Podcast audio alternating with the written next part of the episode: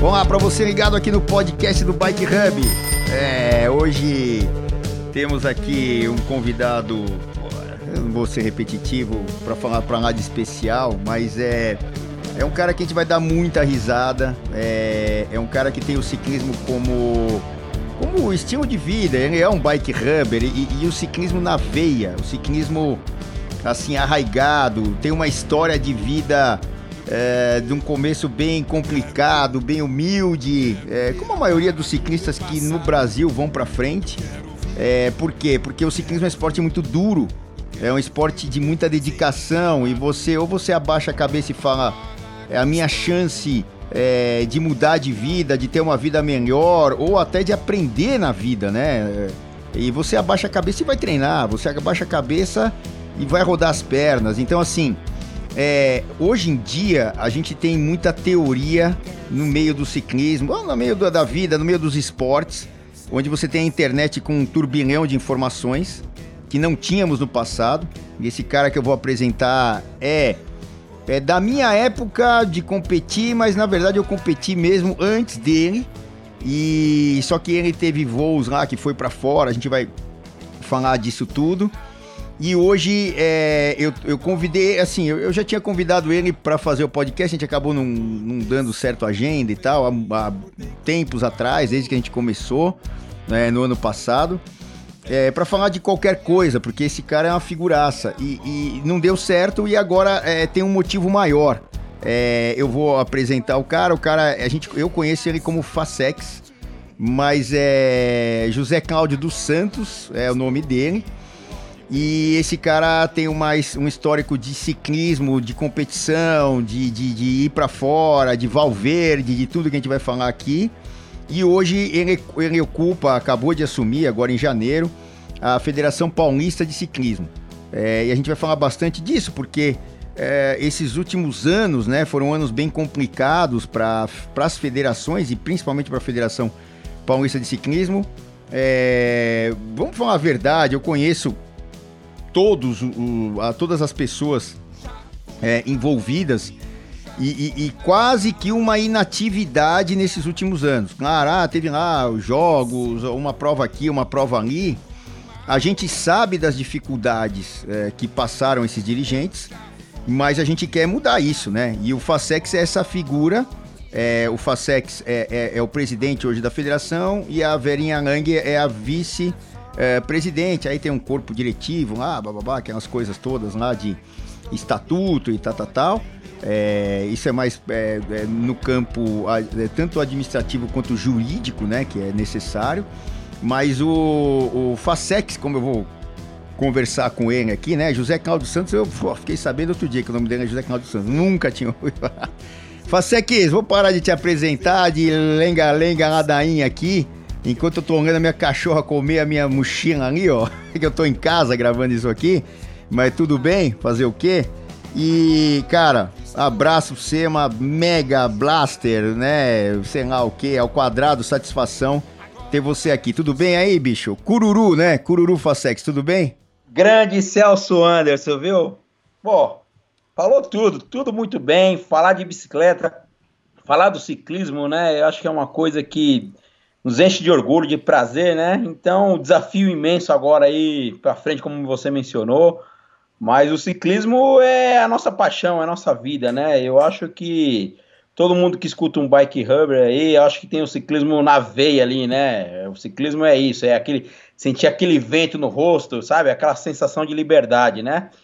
E vamos aí, tem muitas histórias bacanas pra gente contar e você sabe muito bem o que a gente já passou junto aí nas estradas da vida na, nas voltas ciclísticas e outras coisas mais, né? Então, meu, manda bala aí, tô à disposição para fazer um bike rubber diferente.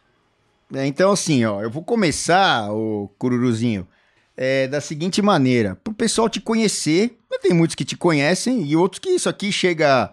Chega aqui em São Paulo, onde a gente tá gravando, chega nos outros estados, né? Brasil afora chega lá no norte, no sul, no leste, no oeste, no centro, tudo quanto é lugar, e chega fora do país, né? Porque isso aqui é... tem muita gente que está fora e quer ter o contato com o que está acontecendo aqui, com a, até com a língua portuguesa, quem está morando fora, tem cara que mora na Rússia, tem cara que mora no Japão, tem cara que mora na África do Sul, enfim, todo mundo escuta é, essas histórias. E até tem gente que deve estar tá lá fora que te conhece e tal.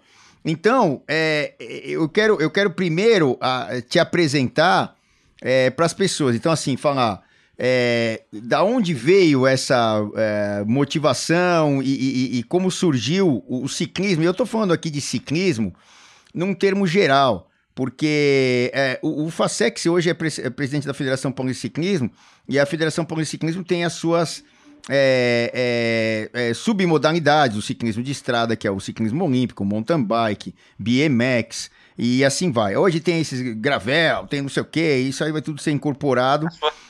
Isso e tudo mais. É, exatamente. velódromo que está dentro do ciclismo olímpico, né? Que é, ah. foi da onde até eu próprio, minha família, a maioria das vezes aí competiu e tal. Meu irmão teve projeção olímpica, campeão pan-americano e tal. Clóvis lá que está nos Estados Unidos.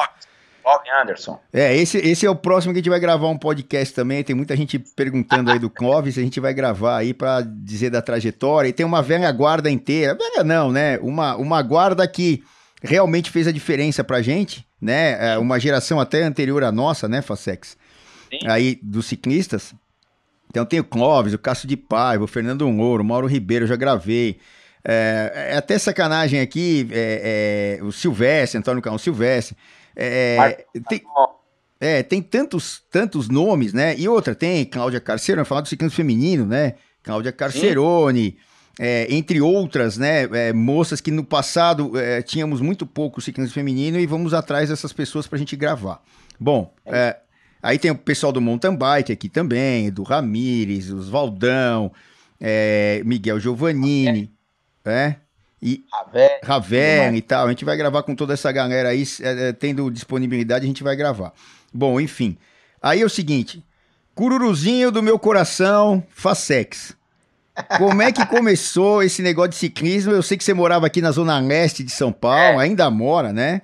É, entre... Não, hoje, hoje, eu moro em Guarulhos, é. né? Eu tô é. morando em Guarulhos há muito tempo já, né? Então, eu sou um cidadão guarulhense. Eu, tô, eu puxando assim pra zona... É, você morava ali no, no, finalzinho da zona leste, quase caindo em Itaquá e, e, e Guarulhos. É, não, São Miguel Paulista. São, Miguel. Miguel Paulista. Então, São Miguel, que, é, que é o São Miguel Paulista é um bairro de São da Paulo ainda, né? Lá, lá, no finalzinho, lá, já caindo em Itaquá, não é isso? Itaquaquecetuba, né? Tá em Paulista, ali, é. naquelas proximidades ali, tá. lá no extremo. Então, como é que cara, começou? Eu... Fala aí, como é que foi? Como é... oh, ciclismo, porque o normal aí na tua terra era meter um nada no pé, sair descalço chutando uma bola, né? Exatamente. Então, é aquela situação, brincar na beira do rio, brincar no campo cheio de lama, é, sabe, brincar no, no, anos 80, sei lá, é, pô, então a gente tinha é, é, o esporte assim, na rua, ficava o dia inteiro na rua. Então, eu sempre gostei muito de esporte e tal. E fui tentar jogar bola, muito ruim. Hum, fui fazer um teste. Os caras me colocaram para fazer um teste, bicho. Eu fui fazer um teste na portuguesa aqui na. na ali no Canindé.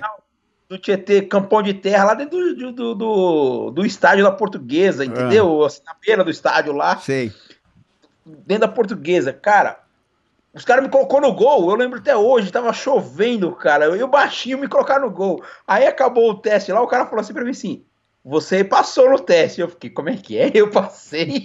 Mas qual que era a finalidade do negócio? Tinha que pagar pra depois ah. entrar, entendeu? Tipo, ia viajar, você tinha que pagar tudo. Eu falei, mano, nem apareci. Fui lá com a chuteira emprestada, tal. Aí eu vi que aquilo não dava pra mim. Era mais ou menos aquele negócio de booking que fazem das crianças. É, oh, o booking lindo é maravilhoso, mas peraí, agora você tem que pagar o booking e tal, custa tanto. E a altura, eu, se eu já tenho 1,68m, na época eu deveria ter 1,5m, o cara me colocou no gol.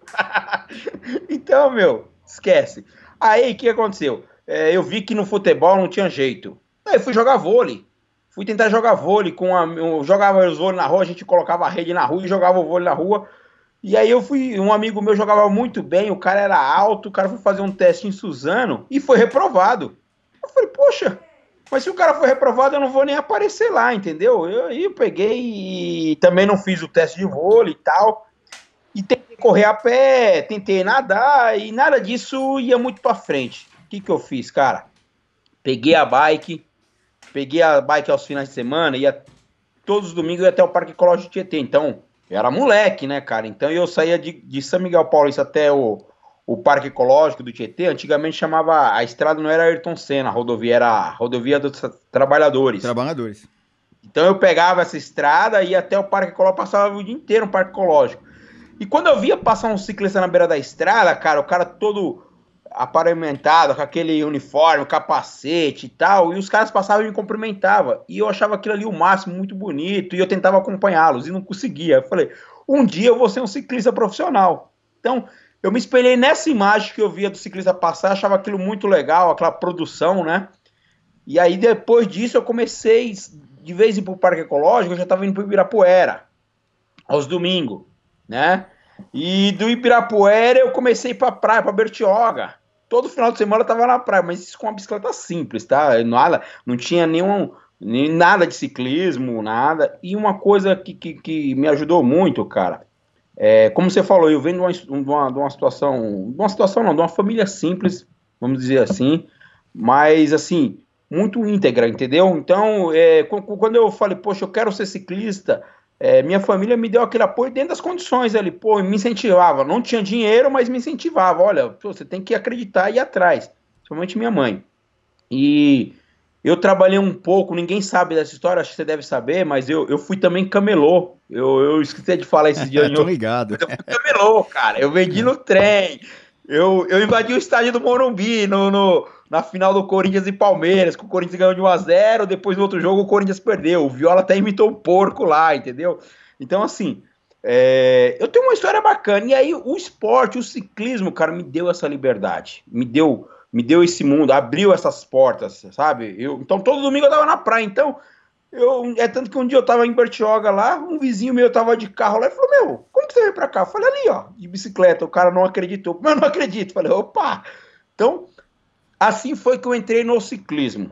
E aí, é, essa situação toda, eu não entendia nada de montanheiro, de, de, escalador, mas eu subia a serra, e a Serra de Bertioga são 200 km de subida, com a bicicleta de ferro, e eu largava todo mundo que ia comigo, mas sem, sem noção nenhuma tal. e, não, e aí o que aconteceu? Eu falei, caramba. E aí, em 94, eu fui na primeira corrida, uma corrida que teve num bairro é, em Taboão da Serra, na cidade de Taboão da Serra, num bairro lá, a corrida era o seguinte: subia de um lado, descia do outro. E eu ganhei a corrida, escapado. Mas peraí, aí, já, você já tinha uma bike de speed? O que porque assim? Não, aí já tinha, já tinha uma bicicleta de speed, sim. Aí eu trabalhava como camelô no trem e eu consegui juntar um, um dinheirinho e comprei essa bicicleta. Montei uma, eu tinha um amigo que trabalhava numa loja. Na verdade, é até, é até legal essa história. É, eu estudei com esse meu amigo, tipo, na sei lá, terceira série. E aí eu perdi o contato desse cara. E esse cara todo dia passava vindo na minha casa com uma bicicletinha speed, tipo Caloi 5. Lembra dessa bicicleta? Sim, Caloi sim, 5? Sim, eu tive uma. E aí um dia eu parei esse cara. Eu falei, meu, eu parei o cara. Quando eu parei o cara, o cara falou, eu trabalho numa bicicletaria chamada Toca aqui no Itaim, mas essa bicicleta é minha tal. E, porra, eu falei. Aí eu conversando com ele, ele falou assim, pô, mas nós estudamos junto. Estudamos junto. Aí a gente fez uma baita amizade pedalamos junto, é, esse, é, essas viagens, esses rolês que a gente fazia pra praia, pra outros locais, aí ele tava muito junto com a gente também nesse rolê. Como é que é o nome dele? Júnior, Júnior. Tá. O nome dele é Romualdo, mas eu chamava ele de Júnior, né? Tá. E, e, aí ele me ajudou, cara, a comprar essas peças com mais, com mais desconto na loja que ele trabalhava, e a gente montou uma primeira bicicleta, né, uma speedzinha bem simplesinha, tal. Tinha aquele negócio de encurtar o, o, a roda atrás, lembra que a roda Sim. tinha um espaço grande do, do tubo do centro, aí do selim. Tinha, tinha um parafusinho que jogava, na gancheira, que jogava o, o eixo da, da roda para frente para ficar mais curta, né? Exatamente. Então, assim, cara, e ele me ajudou e eu montei essa primeira bicicleta. E a, a sapatilha, na época, era meio firma peca, aquela sapatilha, aquela marca Crepaldi. Crepaldi. Teve, ó, pra você, pra você ter uma ideia, falando lá do, das teias de aranha, né? Vamos falar aqui do tempo passado, né? É, ó, Moraes. É, Moraes, a primeira sapatinha que eu usei, Moraes Sprint, que era o Mané da Sprint, era uma sapataria aqui em, aqui em Santo Amaro, que o Mané era o dono e era ligado ao ciclismo, então começou a fabricar é. as sapatinhas. E aí o Crepaldi, que já começou a fazer, eu acho que injetada, sola e não sei o quê. O Crepaldi também, que foi um ciclista, aqui uhum. no estado de São Paulo e lá no interior ele fabricava as, as sapatilhas. É isso mesmo. Então, suei muito, comprei essa sapatilha, comprei uma roupa, comprei um capacete da marca Man Manfra, até hoje eu lembro. Não, Manfra, um... para aí, para, vou fazer, vou fazer de novo um... eu vou fazer de novo um parênteses. Um beijo, um abraço pro Induma. O Induma é o seguinte, é, é Alexandre Manfredi, o nome dele, o pai dele era o dono da Induma. A Induma depois foi vendida para aquela é, outra empresa de capacete, que agora me fala o nome, é, aquele capacete de moto que muita gente deve conhecer, que é o San Marino, aquele que se apertava o botão e a viseira subia, foi criação da Induma, do, do, do, acho que seu Sérgio, se eu não me engano, o pai do, do, do, do, do Induma, como a gente chama ele até hoje, do Alexandre Manfredi. E aí eles criaram aquele sistema de apertar e a, a, o botãozinho e subia a viseira, primeiro na Induma, depois... Ah, Taurus, a empresa de capacete Taurus. Aí foi vendida para Taurus, né? Que até em Guarulhos, se eu não me engano, a Taurus, ali perto da Neiriense, ali, do, do, do Paulo. Um beijo, um abraço pro Paulo da Neiriense lá, é, que trabalha com bicicleta também há muito tempo.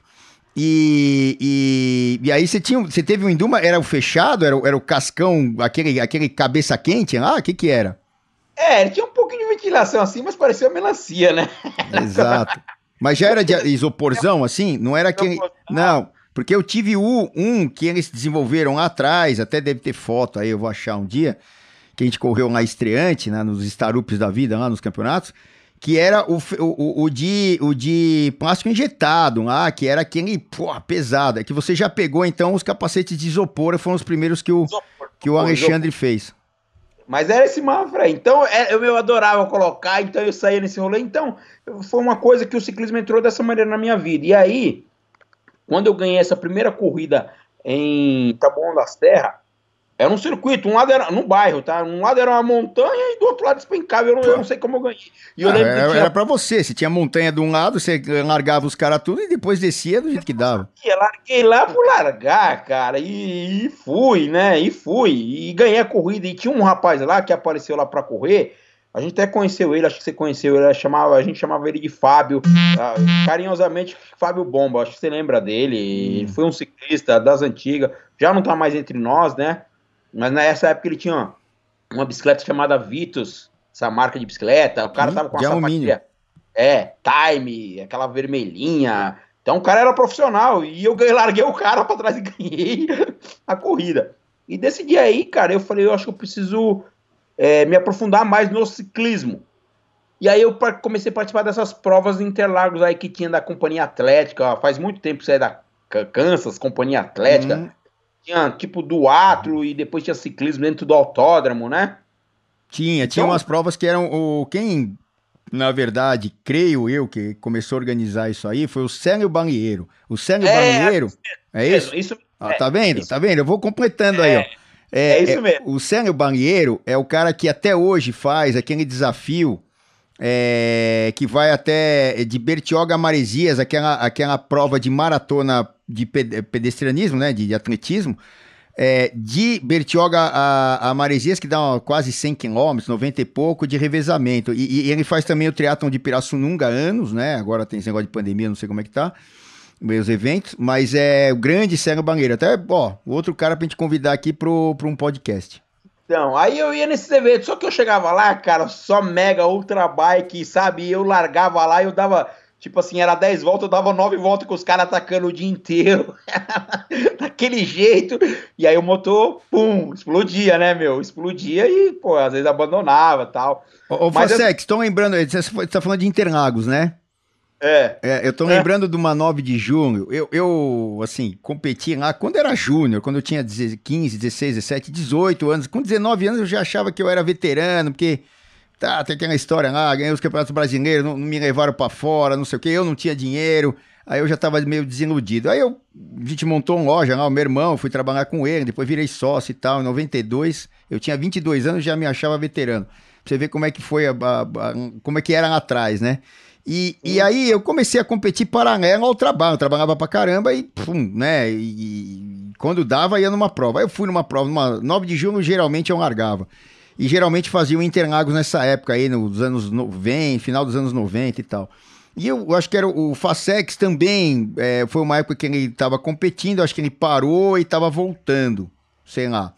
É. E aí, eu, eu, eu tô lembrando de Interlagos, até pra você contar, se, se você lembra disso, até porque foi uma passagem com é. você. Uma das, a gente conta outra história.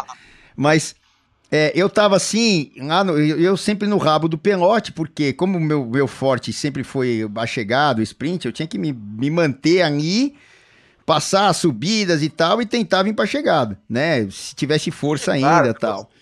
E eu tava lá no rabo do pelote, daqui a pouco chega, eu, eu chamava ele, ó, tem esse negócio de racismo, não sei o quê, mas a gente, a gente eu e o Facex, o Facex é morenão e eu sou branquelo.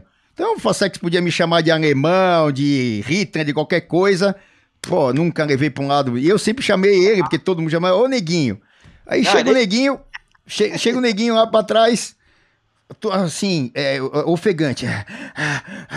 Não conseguindo nem respirar. Eu falei, caramba, neguinho, o que aconteceu com você, cara? Eu tô aqui normal, ofegante, porque eu tô pesado, né, gordo, e tô tentando vir pra chegada.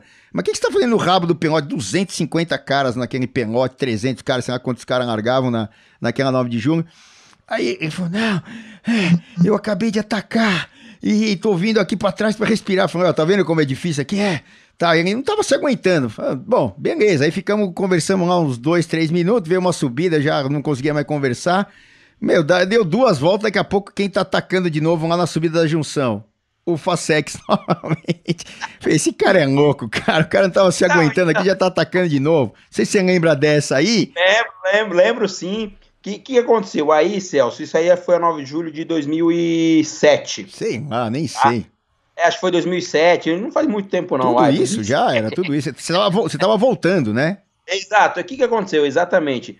Eu tive um problema no finalzinho de 2005, aquele problema com a polícia que eu tive lá, que acabei sendo preso eh, no finalzinho de 2007. Ah, você desacatou o cara, não foi isso? É, que a gente tava na no meio da Dutra, eu e o Antônio Nascimento e tal.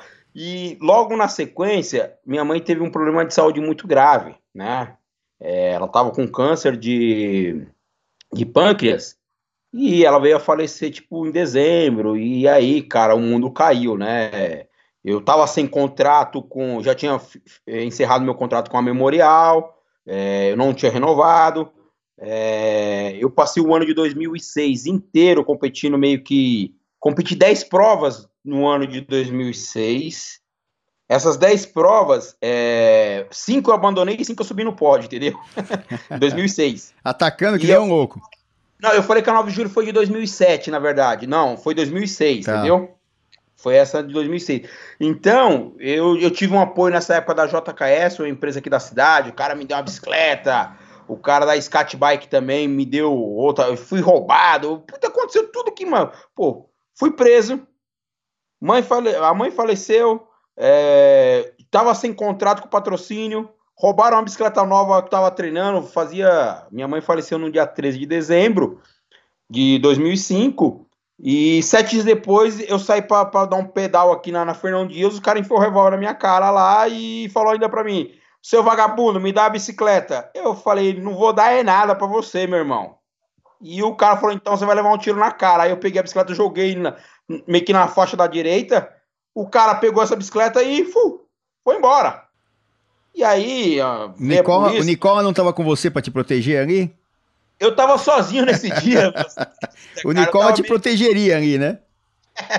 ah, não sei não, com o revólver na mão, né, cara? E eu tava tão louco que eu falei, eu vou sair na porrada com esse cara aqui e vamos que vamos. Fazia sete dias que, que minha mãe tinha, eu tinha sepultado minha mãe e tal, e eu precisava desafogar, e o ciclismo era a via de escape. Claro. E aí, pra você entender, essa 9 de julho foi nesse padrão aí, então eu já não tava treinando direito.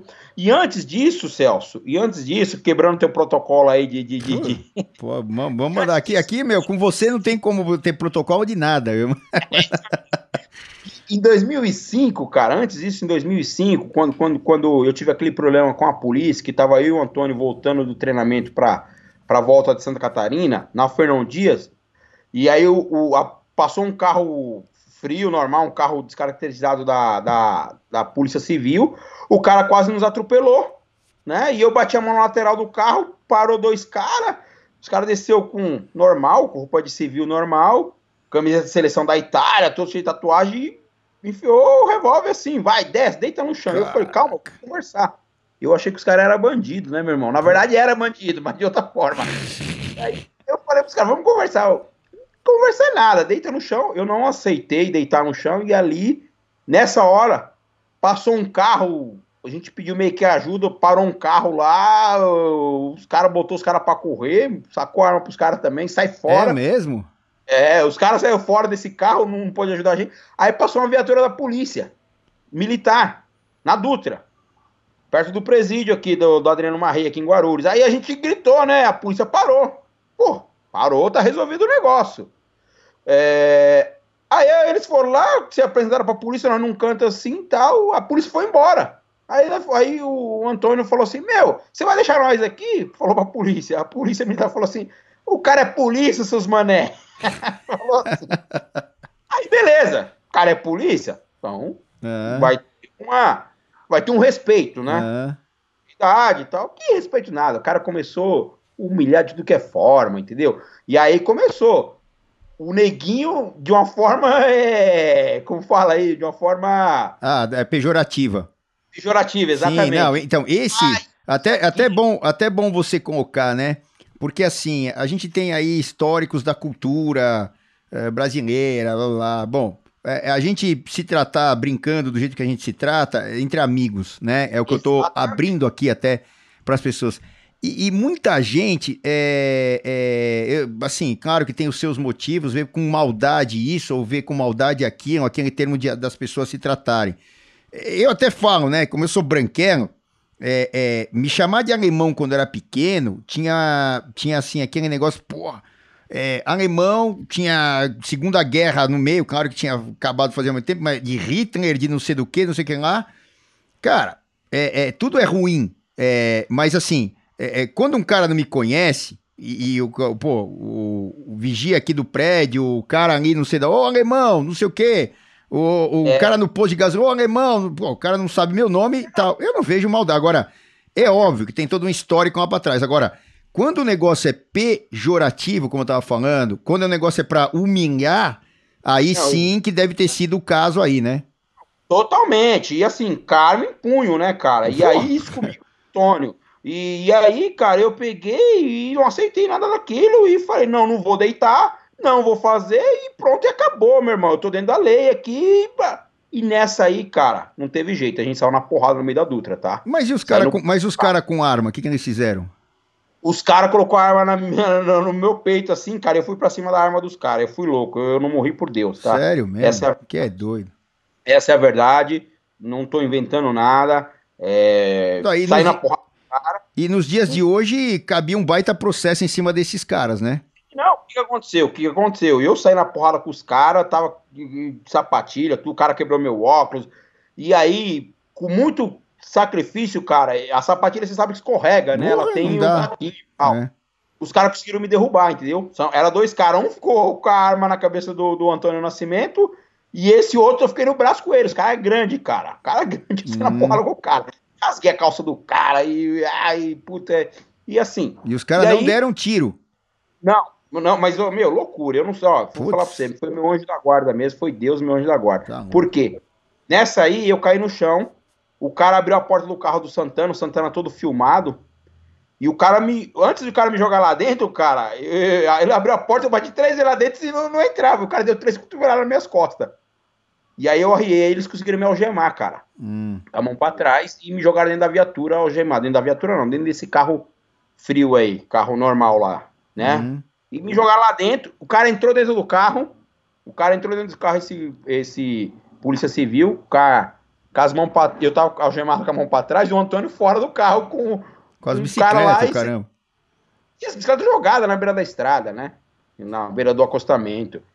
E eu, dentro do carro, com a mão pra trás algemada, o cara foi lá e me deu, te juro, cara, me deu um puta num tapa na cara, de Ah. mão aberta. Ah. E eu já não aguentava mais, tava chorando, tava babando, igual correr de bicicleta, babando. Eu, eu só bem que me arrependo de uma coisa, eu sei que não é legal falar isso, mas eu tenho que falar. Eu devia estar dando uma cuspida na cara dele, eu não cuspi na cara dele. Se eu fizesse isso, acho que ele me matava mesmo. Caramba. Mas assim, cara, e aí eu falei pra ele, pode bater. Bate que você vai ver. Aí o cara ficou louco, o cara pegou o revólver, cara, e falou assim: Meu, você, você, você é louco, cara, você tá vendo isso aqui? Se fosse a noite, você ia ver o flash. Você ia ver o flash da Ele não tava né? acreditando que você tava com essa postura não, em cima tava, dele, né? Não tava acreditando. Não tava, Celso. Hoje eu dou risada com essa situação, mas hum. foi uma situação tá louco. difícil, cara. É, realmente, a gente foi pro aeroporto de Guarulhos. Nessa época, minha esposa trabalhava na Infraero. E eu falei, eu conheço todo mundo no aeroporto. E vai estar tá resolvido. E lá eu vou pegar esses caras de jeito. E eu fiquei algemado dentro do carro. Eles colocaram a bicicleta no porta-mala, quebrou a lanterna do carro lá para colocar. Assim, uma coisa complicada. E aí a gente ficou algemado dentro do carro, eu e o Antônio, os dois no banco de trás tal. E os caras não tirou a gente do carro. A gente ficou no aeroporto.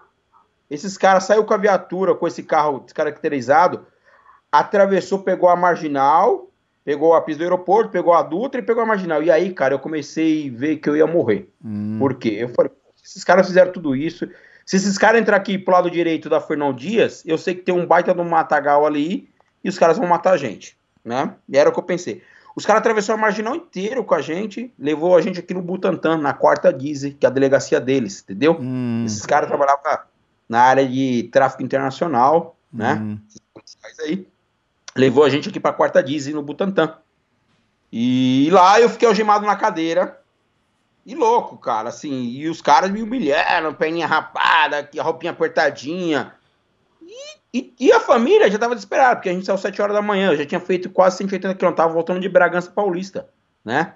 A gente ia ter saído de Guarulhos, ia até Bragança e retornava para Guarulhos. Então, eu já tava no final do treino e a família maluca, não, porque eles prendeu o celular, prendeu tudo, quando a gente conseguiu dar o primeiro telefonema para nossas famílias, Cara, surgiu três, quatro advogados lá, imprensa, aí os caras começaram a ver quem era. Opa, eles, opa, a gente mexeu com os caras errado. Hum. Esses caras são atletas da seleção brasileira, esses caras. E os caras não deram importância, não. Mas aí a gente acionou a imprensa.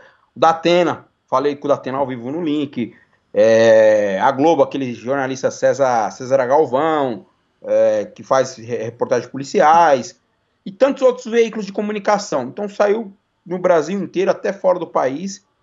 O, na época, o, o delegado, o, o, secretário de Segurança Pública, o Marco Antônio Desgal, teve que se pronunciar na época também, que o Datena, o Datena foi muito enfático. Falou, doutor, os caras são profissionais, são atletas profissionais, os caras estão uniformizados, capacete, todo aparamentado, e a polícia faz um negócio desse, meu amigo. Isso não tem lógica, entendeu? Então, houve um processo sim, fui na corregedoria, teve audiência, fui no fórum, mas, assim, eu acredito que esses caras foram punidos, entendeu? Hum. Mas é, foi uma situação, Celso, que eu não desejo que ninguém passe na vida, tá? Eu não morri por Deus.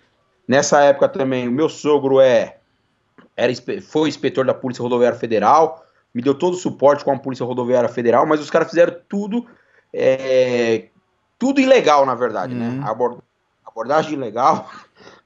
Opa, desculpa. Abordagem legal, mas assim, e aí a gente conseguiu sair. Hoje eu dou muita risada com a situação. E, inclusive, cara, esse cara eu encontrei duas vezes ele no aeroporto, entendeu? Bati de frente com esse cara duas vezes no aeroporto, esse polícia aí. E um, eu, eu, bati, não, na verdade, duas vezes eu bati com ele. Uma vez no aeroporto e uma vez no centro de Guarulhos. E eu vou te contar uma coisa aqui que, que, que parece que é brincadeira. A vez que eu encontrei esse cara no centro de Guarulhos, eu virei uma esquina, dei de frente com ele. Eu senti que ele ficou com medo uhum. de mim. Mas eu também fiquei com medo, tá? Eu dei mais uns 10 passos, a perna tremeu. Entendeu? Sabe quando você. Uma cena de filme, você vira a esquina, você encontra o teu. Sabe? O algoz ali, o, o rival. Eu, eu olhei bem no olho dele, cara, e ele olhou no meu. Mas eu senti também que ele ficou com medo também, entendeu? É. Mas aí eu andei mais uns 10 passinhos, 5 passos lá, a perna começou a tremer. Caramba, calma lá. Mas foi isso. Oh, e aí, é o seguinte, isso aí foi, é, é, é, na verdade, né? É, eu vejo aqui do lado de fora, e aí o Tonho, inclusive tive com o Tonho domingo aí numa corridinha e tal, até tomei um cambal lá, não sei o quê. Mas o, o Tonho voltando aí a, a, a, entrar numa provinha ou outra, aqui em, foi aí perto de você, aí em uh, Arujá. E, e para quem não conhece o Antônio Nascimento, ganhou Volta de Santa Catarina, Copa da República, ou Copa América, não sei. São Paulo, a gente foi campeão Volta lá. Volta de São Paulo e tal. e, e um monte de títulos aí e tal. E, e, e aí é o seguinte, é, é, isso aí eu acho que lá, quando eu competi, quando eu competia, que eu falei, eu, você quando você começou, você é mais dos anos 80, final dos anos 80, né, o início. Eu, do meio dos anos 80, lá, eu comecei em 85 a, a federado, 79 como estreante, com 9 anos, não sei o quê, e você um pouco depois, ali, o, o final dos anos 80 e 90, que você competiu bastante, né? E aí... Comecei de 94 para cima, na verdade. É, eu competi mesmo, né? Então, é. a, aí é o seguinte, nessa época ainda, é, eu tô pegando essas datas aí, é, para elucidar pro, pro Bike Rubber aqui, para quem tem bicicleta como estilo de vida, do que é, era muito mais. Hoje não é fácil ainda, mas era muito mais complicado o trânsito, o, o não respeito aos, aos ciclistas que estão treinando do lado direito e tal, enfim, não sei o quê. E, e esse excesso é, de autoridade, né? Que, que algumas pessoas têm uma autoridade, mas elas extrapolam isso para um outro lado. E até, como a gente falou, sendo pejorativo, racista, o diabo a quatro. É, isso hoje em dia não que não aconteça, mas está num outro patamar, até por ações dessas. Mas eu vejo do seguinte maneira: não deveria ter passado por isso, terrível, quase morreu. Mas isso contribuiu também para você, para o Tonho ali, é, é, adquirirem experiência das coisas que estão erradas e que você não, não compactua e tal, né? Você quase tomou um tiro no peito aí ou na cara, não sei lá o quê.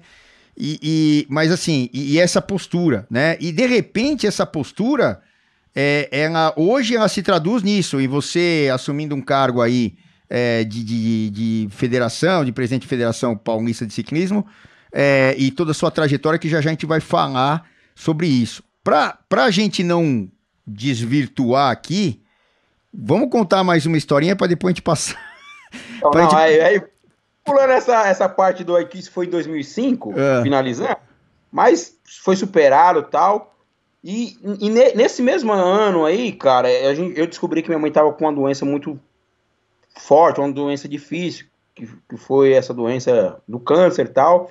E o Claudio Diegues foi um parceiro, ele falou, Fasek, você não precisa participar dos jogos abertos, vai cuidar da sua mãe, de saúde e tal. E realmente, cara, eu, eu tinha que me dedicar muito ao hospital, ela ficou internada aqui na, na Liberdade, ali no Hospital Bandeirantes. É, eu tinha um contato muito bom lá com o pessoal, que eu trabalhei lá no hospital, então, com a Facex, né? Então, é, ela ficou internada lá, então eu tinha que me, me, me, me, dedicar mais ao hospital do que aos treinamentos. Eu treinava, cara, por dia, só pra você entender, 20 km por dia no máximo. Hum. E eu fui para os Jogos Abertos, Celso. E os Jogos Abertos, cara, foi uma vitória da minha vida. Eu não ganhei a prova, mas eu fiz medalha de prata nos Jogos Abertos. E o pelotão inteiro chorou comigo, porque eu cruzei a linha de chegada, cara, e eu não escondi a emoção. Nesse dia, minha mãe tinha feito cirurgia e o médico falou: olha, o estado dela é muito difícil, ela tinha entrado em coma, entendeu? Então, é, eu tinha tudo para não estar tá ali no local e eu fui competir, passei a noite sem dormir, já não treinava. E não sei como, Deus, é o anjo da guarda, cara, e eu me superei, fiz medalha de prata nesses Jogos Abertos. E, e foi emoção, assim, a equipe inteira veio chorar comigo. O cara que ganhou a corrida nessa época foi o, o, o Fiorilli, fez medalha de ouro, eu fiz prata mas foi uma emoção, foi uma comoção na corrida. E foi muito, muito legal que eu saí da, de, isso foi em Franca, eu saí de Franca, fui direto para o hospital e ela acordou do coma e eu pude mostrar a medalha para ela, cara. E a lágrima desceu dela quando ela viu a medalha que eu consegui, porque ela tinha me incentivado para me ir para a corrida, entendeu? Uhum. Então foi um ano, assim, Caramba. bem difícil. O, o, lado bom disso tudo, que foi em 2006, eu, eu, eu virei pai, meu filho nasceu em 2006, né? E aí eu já consegui correr, consegui fazer, já já tinha uma situação com apoio da JKS, como te falei. Passei um ano difícil, mas retornei. Em 2007 eu já consegui retomar para uma equipe que foi lá, a equipe de Pindamonhangaba, lá na época não era Fuvic ainda, mas era Pindamonhangaba, um time bom lá. Eu ajudei o Kid a dar um start lá na equipe em 2007. E aí a gente seguiu até 2011, passando por várias equipes também.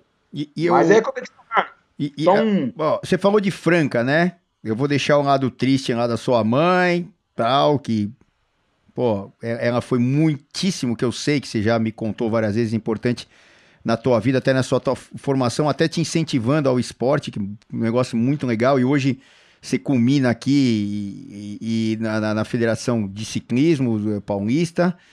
E nesse dia aí, ó, outra coisa que eu lembrei agora. Eu tá, eu, por um acaso eu fui nesses Jogos de Franca e eu não sei se você lembra. É, teve a prova de australiana lá, ou por ponto, sei lá como é que era. E no dia acho que seguinte que era de resistência, que é essa que você fez segunda e tal. E, e eu não sei se você lembra, é, que a gente tava voltando, acho que você tava voltando comigo lá, você era de uma equipe, eu era de outra, sei lá, nem sei para quem que eu competia nessa época aí, brincando mais, que eu não, eu não conseguia treinar também por causa do trabalho. É, a gente tava voltando e começou a fechar o tempo, e começou a ventania, e, e a ventania começou a ventar, ventar aquela chuva de tipo ressaca, verão, sei lá o quê. E teve um cara que foi pro mato, porque o vento jogou ele. Se eu não me engano, era você. Não foi isso que aconteceu? Foi nesse aí de Franca ou não? Não, não foi nesse de Franca, não. Foi qual? Porque teve essa história aí, não teve? Teve, teve. Mas, mas não foi nem no Brasil. Não foi no Brasil, foi na volta do Uruguai. Foi? Que você foi, foi jogado para fora? Isso, na volta do Uruguai. Eu estava correndo a volta do Uruguai com a seleção brasileira e realmente, cara, chovia o dia inteiro, aquele negócio meio esquisito. Eu inventei de atacar lá, uma hora lá, ataquei, pegou uma. Acho que a etapa era Melo 33, era um percurso mais duro que tinha lá no Uruguai. E apareceu um repete lá, né? Aqueles quebra-perna. Certo. E eu falei, é agora, né? Vou dar-lhe uma paulada aqui. E pum, ataquei. E daqui a pouco, sei lá o que aconteceu, o vento deu uma. Um, um assim, um. um pé de vento paulada. lá.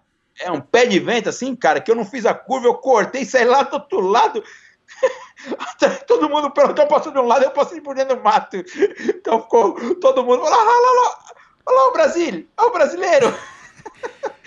Mas foi no Uruguai isso aí, entendeu? Então, é que, é que eu tive numa situação dessa, então deve ter sido o Paulistinha. O, o, Paulistinha, que é nosso amigo em comum e tal, mas que tava comigo, ele caiu. Nem sabia que você tinha caído lá no Uruguai do mesmo jeito, mas Cara, eu fiquei, eu era bem mais pesado, né? Fazia mais é. velocidade é. que um homem. Não, mas eu tinha isso aí também com vento, sim, é e é verdade. E o que os caras leve, o Facex não Quanto você pesava na época, o Facex? Cara, eu cheguei a pesar no auge da carreira 57, 58 quilos, né?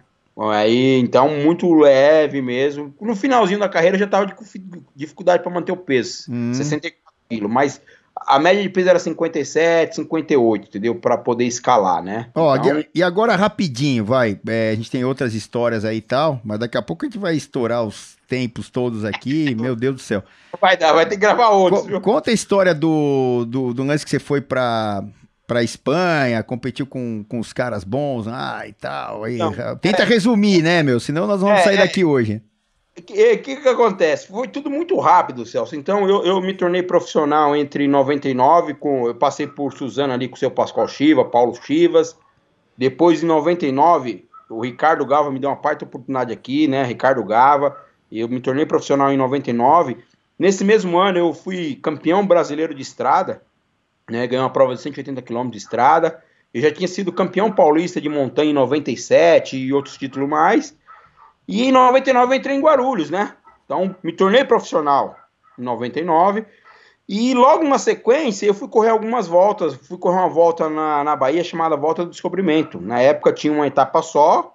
Aí teve anos que teve duas, três etapas. Esse ano que teve duas etapas lá na Bahia, eu ganhei essa prova. Quem é que estava na Bahia correndo?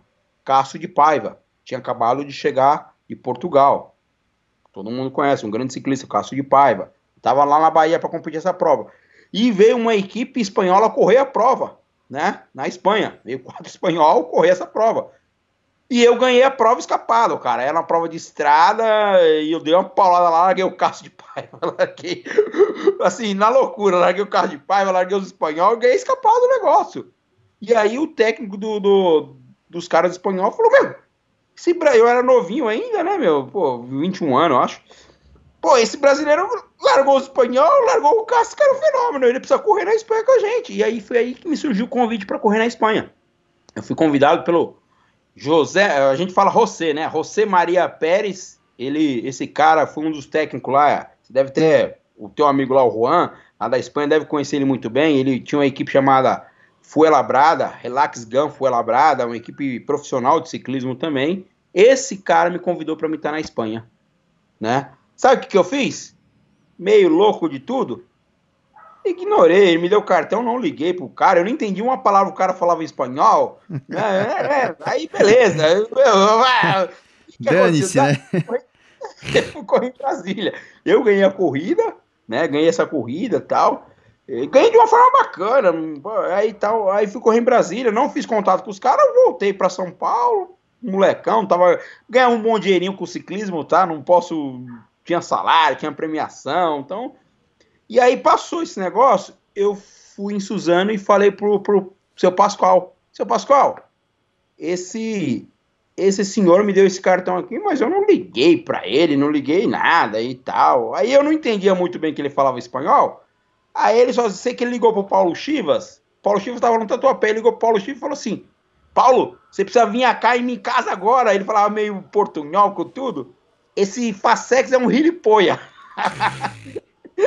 é um cabrão, né? Eu falei, o que esse cara tá falando? E aí foi onde que eu entendi que eu tinha perdido uma mega oportunidade de estar num, numa equipe de ponta, assim, no ciclismo espanhol.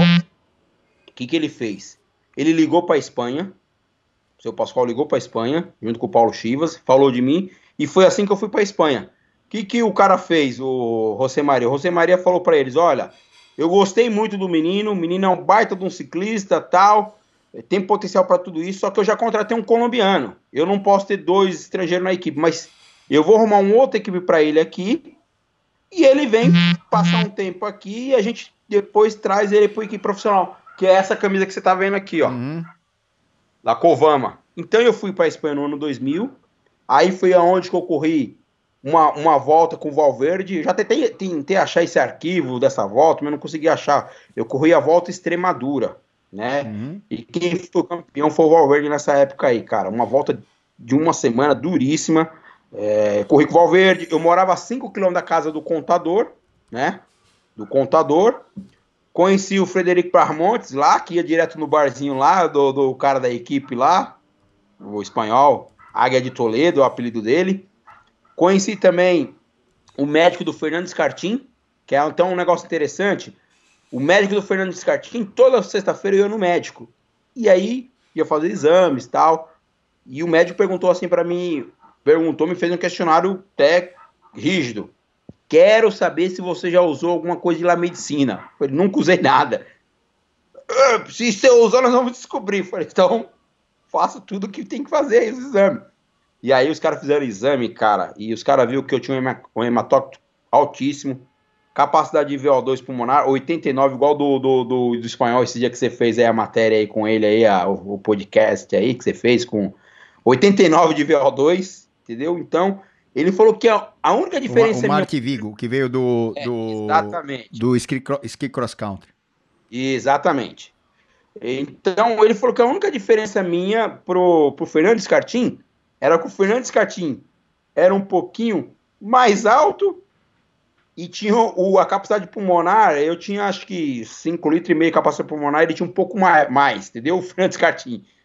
Mas ele falou que as características eram muito parecidas, tanto que o Fernandes Cartinho andava muito feio. Você recorda o Fernandes Cartinho quando lá? Eu, eu chamava, eu chamava o Fernandes Cartinho do homem sem bunda.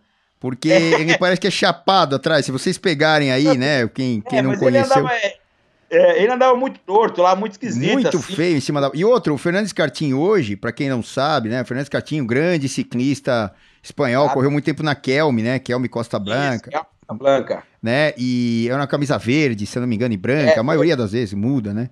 E, umas patinhas de gato, sei é, lá. Eu assistia muito nessa época é, Giro, Tour, Volta, pela TVE aqui, a Volta, quando passava, tinha já TV a cabo. Eu pegava alguns trechos lá. O Tour e o Giro, né? O Giro na RAI e o Tour a gente não tinha muito onde assistir, o Tour, porque na TV Sank talvez, acho que não passava aqui, não lembro. Mas o Fernandes Catim era protagonista, ele nunca ganhava essas provas, mas ele estava ali sempre tentando atacar, era montanheiro. E, é. e, e eu chamava eu homem sem bumbum, vai. vai. É, então, então assim, é, é, o cara falou que ele me comparou, ele, ele foi o médico do Fernandes Cartim. E aí, depois disso, cara, que eu passei nessa bateria de exames, o Nieves, que era o técnico da equipe, o diretor esportivo da equipe, o cara me tratava assim, como sabe, como uma, uma luva de carneiro, mas me tratava muito bem. Eu tinha uma estrutura muito boa para estar na Espanha. Só que, infelizmente, Celso, eu não tive cabeça, tá? Cabeça e um apoio familiar. Quando eu falo apoio familiar, que eu digo assim, uma situação é, financeira, me, me, bateu uma depressão, eu não falo depressão, mas me bateu um, uma, uma crise que era três horas da madrugada, eu tinha que ligar para o Brasil, e ligava de uma certa forma é, triste, chorando, não conseguia treinar, sabe? Então isso me fez voltar de volta para o ciclismo brasileiro, mas não porque eu não tinha capacidade de estar ali correr uma grande volta, entendeu? É tanto que eu arrumei outras equipes para correr, tanto a Burgos Beati, eu tive com, com, com o diretor geral lá, que é o Júlio Lopes, eu tive com ele na volta de Portugal em 2014, ele lembrou de mim. Brasileiro! Pô, você tá aqui, que legal. E eu corri nessa equipe também no ano 2000. Nessa equipe e outra equipe em Portugal também, uma equipe chamada Tavira de Portugal também. São equipes profissionais. Mas eu, eu resolvi retornar ao Brasil porque eu, eu senti uma coisa, cara. Eu aprendi uma coisa, por incrível que pareça. Eu sou muito patriota, entendeu? Eu preciso fazer as coisas pelo meu país, eu preciso levantar onde que me deu as coisas. Foi aqui, entendeu? Não que é, lá não ia me dar outra coisa, mas assim, eu tinha uma oportunidade muito boa lá, de crescimento, de ser um baita de um gregário, correr umas grandes voltas dessas aí. É, teve amigos meus lá que, que, que, conseguiu crescer na carreira profissional, pô, e pô, que orgulho, entendeu? Então, para mim, foi, foi uma, uma satisfação imensa, porque quem conseguiu essa abertura para ir para a Europa foi fruto do meu trabalho. Eu fui convidado, no, no, sabe? E eu ganhei a corrida. E quando eu cheguei na Europa, é, cheguei assim, em fevereiro, baita frio. Imagine Madrid, o frio que era em fevereiro, entendeu? Mas foi uma experiência muito rica, tá? É, inclusive, tenho amigos lá, tô para voltar lá, preciso fazer uma visita para esse pessoal, né? E o ciclismo é isso, cara. E quando eu tive em Portugal em 2014, que eu encontrei o diretor da Burgos BH, andei no carro com eles, tá? Eles, a, o dia que eu andei no carro com eles, eles venceram a etapa rainha que chegava no.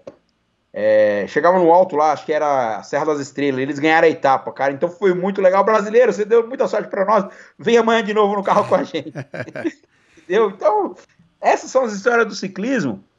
E, e assim, e outras voltas que a gente correu, voltas. Ó, pra, pra gente finalizar aqui no Brasil, tá? As histórias, senão a gente vai.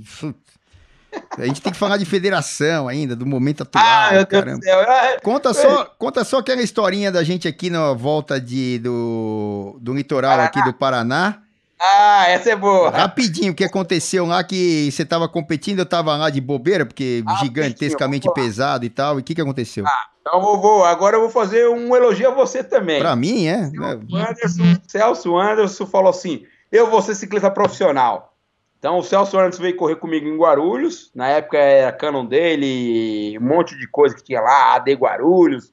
Então o Celso Anderson veio correr em Guarulhos, depilou as pernas nessa época, rapou as eu pernas. Andava de perna peluda, né? Subi no pódio é. da 9 de junho com perna peluda, o Murilo Fischer ganhando.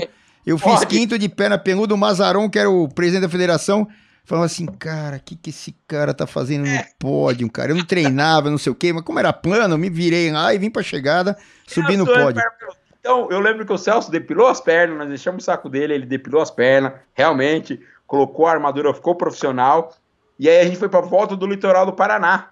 Uma volta aqui, o Celso Sprinter e o Celso na minha equipe. Nós corremos na mesma equipe. E aí, eu não lembro se foi na primeira ou foi na segunda etapa. Eu acho que foi na primeira etapa. É, acho que era três etapas a volta, três ou quatro uma, etapas. Acho que eram umas quatro ou cinco, porque não, é, foi, é. a primeira era descer a serra, até eu vim sprintando com o Nilson, um prêmio de meta volante, depois não, depois sobrei, é. não vim, não vim para chegada. Desci a serra de Paranaguá. Então, Isso, então, exato. Foi, então foi na segunda etapa. É, eu acredito que foi na segunda etapa. É, a corrida plana, totalmente plano, o Celso adorando e eu passando mal, né? Como sempre. E aí apareceu um repetezinho lá do nada, assim, uma subidinha chata, mais chata, aqueles quebra-canela. Eu não pensei duas vezes, né? Ataquei, cara. Ataquei para quebrar o pelotão e ganhar escapado. E da, do final da subida até a chegada, dava no máximo 3 km, né? E eu ataquei mesmo, com gosto, cara. Segurei embaixo e pau. Nessa que eu ataquei, realmente, o pelotão deu uma esfarelada, deu uma dividida, inclusive você ficou para trás Com cortado. certeza, não tinha treino, né? Eu me lembro. E nessa aí eu desci. como ela subia, era um pico, né? Tinha, subia de um lado e descia do outro também, e era uma descida meia técnica. E eu desci isso maluco, cara, 80 por hora, e tinha um plano da chegada ainda. E nessa aí eu vim ali meio louco, meio na baba já também, para falar a verdade. Eu não sei o que, que eu fiz, se eu bati na roda do, do, do Zezinho, que corria pela Calói, uhum. eu capotei a 300 metros da chegada, eu vinha pro sprint igual uns malucos com os caras. Era o Zezinho capotei. boca de caçapa, né? É, o Zezinho, eu chamava de Zezinho, né? A Zezinho. boca gigante. É. Capotei, derrubei o líder, camisa amarela da volta, fiz um strike no pelotão. É e quebrou toda a bicicleta, era uma cana de laranja que eu tinha, amassou o quadro meio, quebrou as duas rodas, arrancou o banco, destruiu a bicicleta, quebrou até o pedal. E aí, todo ralado, mas ralado mesmo. Cruzei ali de chegada empurrando a pé lá e tal. Você chegou depois eh, lá no final da, da, da prova. No, no, no, rabo do, da raia. É. A gente foi pro hotel, todo espanado, todo não sei o que, não tinha bicicleta reserva para correr e piriri você cedeu para mim a tua sapatilha e tua bicicleta. Você enterrou o quadro lá, baixou o, o selim. É isso, é. E me cedeu a bicicleta e tua sapatilha. Eu calço 41. Você acha que o. 40, calça... 39 e 40. 40. Então, eu calço 41. Ficou apertado. Você, eu lembro que eu coloquei o pé lá dentro, ficou apertadinho, mas mesmo assim eu larguei com a tua bicicleta. A bicicleta, é, minha, minha bicicleta era 49, 50. A sua era 50, a minha era 56 na época. Não, 56 do céu. O Celso abaixou o, quadro, o selim inteiro e eu larguei no outro dia parecendo uma múmia, todo ralado. Mas e... por que que você, por quê? Porque era uma etapa que ia voltar do litoral para Curitiba e tinha um monte de serras e você podia ganhar o prêmio, pelo menos o prêmio de montanha, porque na geral já não tinha mais, porque você perdeu muito tempo no tombo, né? É, tá ali, tá ali. E o que, que acontece? Larguei lá e você abandonou óbvio, tal. Fui no carro. Acho que era o último dia já aí é. tal. Larguei ganhei o prêmio montanha, escapei eu, o Rogelinho. Você e o Rogelinho.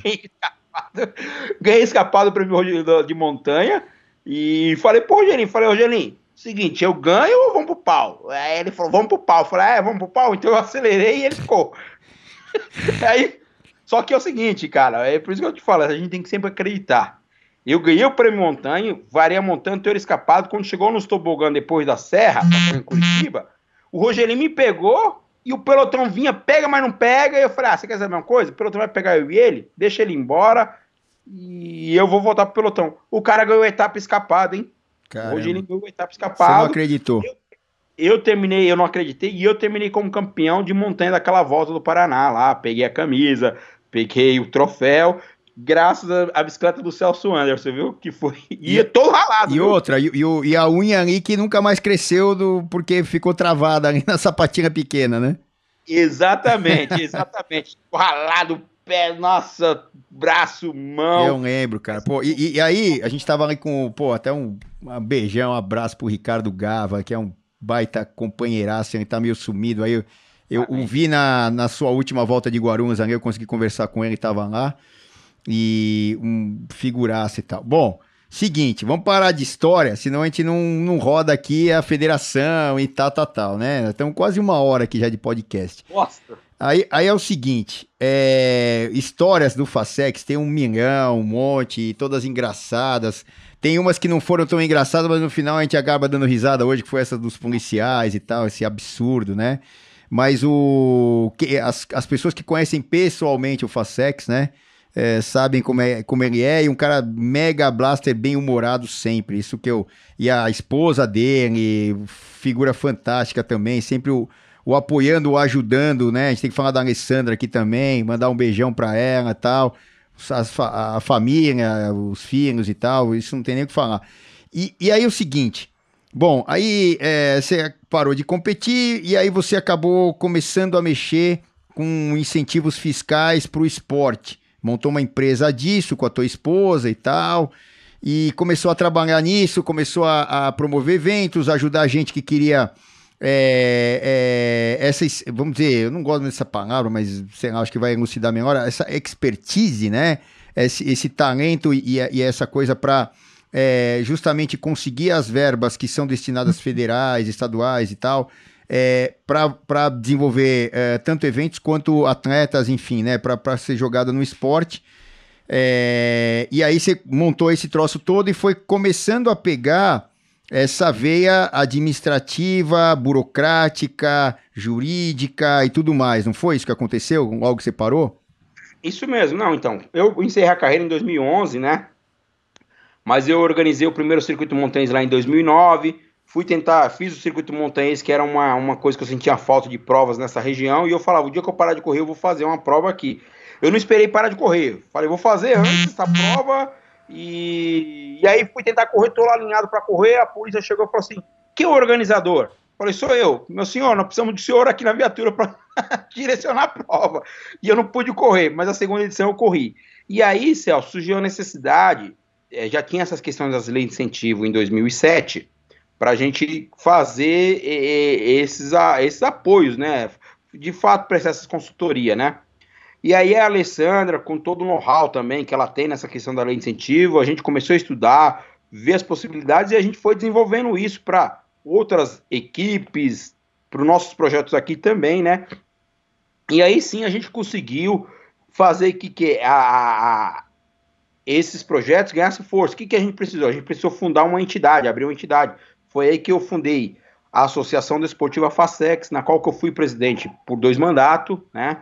Hoje eu não sou mais presidente, né? Então, ela tem vida própria hoje. E aí, através dessas leis de incentivo, a gente buscou todo esse aparato tanto das esferas públicas, né, tanto do, da parte de, de segurança, toda essa parte envolvendo aí prefeituras, governo, e a gente conseguiu trazer o que? Implantar esse, esse sistema de trabalho que foi o circuito montanhês, a volta ciclística internacional da cidade de Guarulhos, e através de captações de recursos, né? Então, onde que a gente escreve um projeto, esse projeto ele é aprovado, é analisado por uma comissão, e a gente apresenta isso para as empresas deduzirem via ou imposto de renda ou ICMS, né? Então, ela aporta esses recursos via essas, esses incentivos fiscais, né? Não sai do, do budget de, dela, assim, dinheiro bom, do marketing.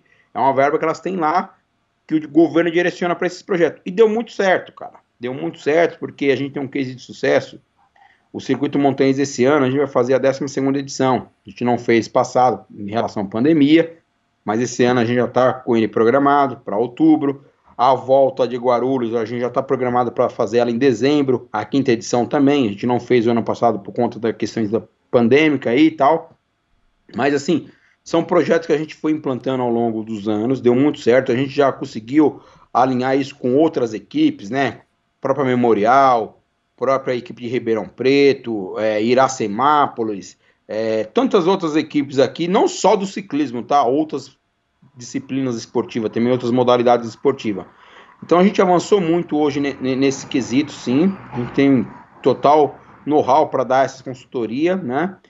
E, e, aí veio uma questão um pouco diferente, que, foi ser eleito presidente da Federação Paulista, né? Isso aí foi uma uma, uma, uma situação que, pô, disputar a eleição da Federação Paulista, cara, é um desafio imenso, é um desafio grande, mas é um desafio pra, prazeroso. Agora eu tenho uma coisa para te contar, eu tô para entrar no seu time também aí, viu? Meu time? Qual... Que time? É o Corinthians? Não, Corinthians já sou. Vamos lá. Qual é o time? Ó, o meu time que eu uno, eu falo assim, qual time que você torce? Eu só torço pra um, cara. Que fala, ah, aqui no São Paulo eu sou um, lá no Rio eu sou Não, eu sou Corinthians, cara. Eu no seu time aqui, ó. Olha ah, aqui, ó. Do, do Careca? É, ah, rapaz. Isso aí, meu. Vai... Isso aí, cara, eu, pô... Tô desde... bem encaminhado já, viu? Tô bem encaminhado. Mas, você, pô, eu com 28 anos já tava começando a cair tudo aqui, os cabelos Não, e... É, eu acho que até o final do mandato já não tem mais cabelo ah, também, mas também não. frita tudo, né? Agora sim, a gente colocar, a gente, pra gente colocar o contexto é, atual, a gente já deu aí a sua trajetória lá esportiva, como é que você fez a transição? Muita gente fica perdida quando é atleta, e aí vou fazer o que da vida e tal, o que, que eu estudei, que eu não estudei, que eu acumulei de experiência. O tiro que você não levou te ajuda para ser mais forte a prova que você caiu e não ganhou ajuda a, a, você ser mais forte, aquela que você não foi com o Rugelin e deveria ter ido ajuda você a ficar mais forte, é o que eu falo. A gente aprende nas dificuldades e nas derrotas, principalmente, da vida. Certo? Sensacional. E, e aí, aí, aí assim, é, e agora, né? Aí você falou, bom, vou me candidatar. A gente teve aí, como eu falei, uma, uma federação pouco atuante, né? É o que eu falei, tem vários motivos. Não adianta chegar, ah, o presidente era tal e não deu certo por causa disso, o fulano de tal. Ó, passou, passou, os caras estão lá e tal. Agora vamos olhar para frente o que a gente pode fazer. É, por que o Facec se candidatou com a Verinha lá é, de, de, de vice-presidente? É, é, por que, para quê, com que intuito e outra principal, né, Facex? Com quais estratégias, né, daqui para frente? A gente sabe que dinheiro não tem. Exato. É, é, você precisa de apoio de pessoas, precisa as pessoas que fazem os eventos, as pessoas que trabalham nos eventos, as pessoas é, que assinam papéis, que conseguem é, é, liberação aqui de, de, de, circuito, não sei o que lá de estrada. As pessoas estão na, nas polícias dando, dando esse aporte. São pessoas. E, e, e, aí você tem que ter duas coisas: dinheiro para movimentar o negócio e pagar taxa e não sei o que, e blá, blá, blá, e pessoas. Quais são as estratégias da Federação Paulista de 2021 que você está assumindo para frente? Bom, Celso, vamos lá. A questão da federação, eu fui muito incentivado pela minha família. De novo, minha mulher, meus irmãos, meus filhos. E eu acho que a gente pode contribuir muito. É aquilo que eu te falei. É, eu precisei ir para a Espanha para se tornar um patriota, entendeu?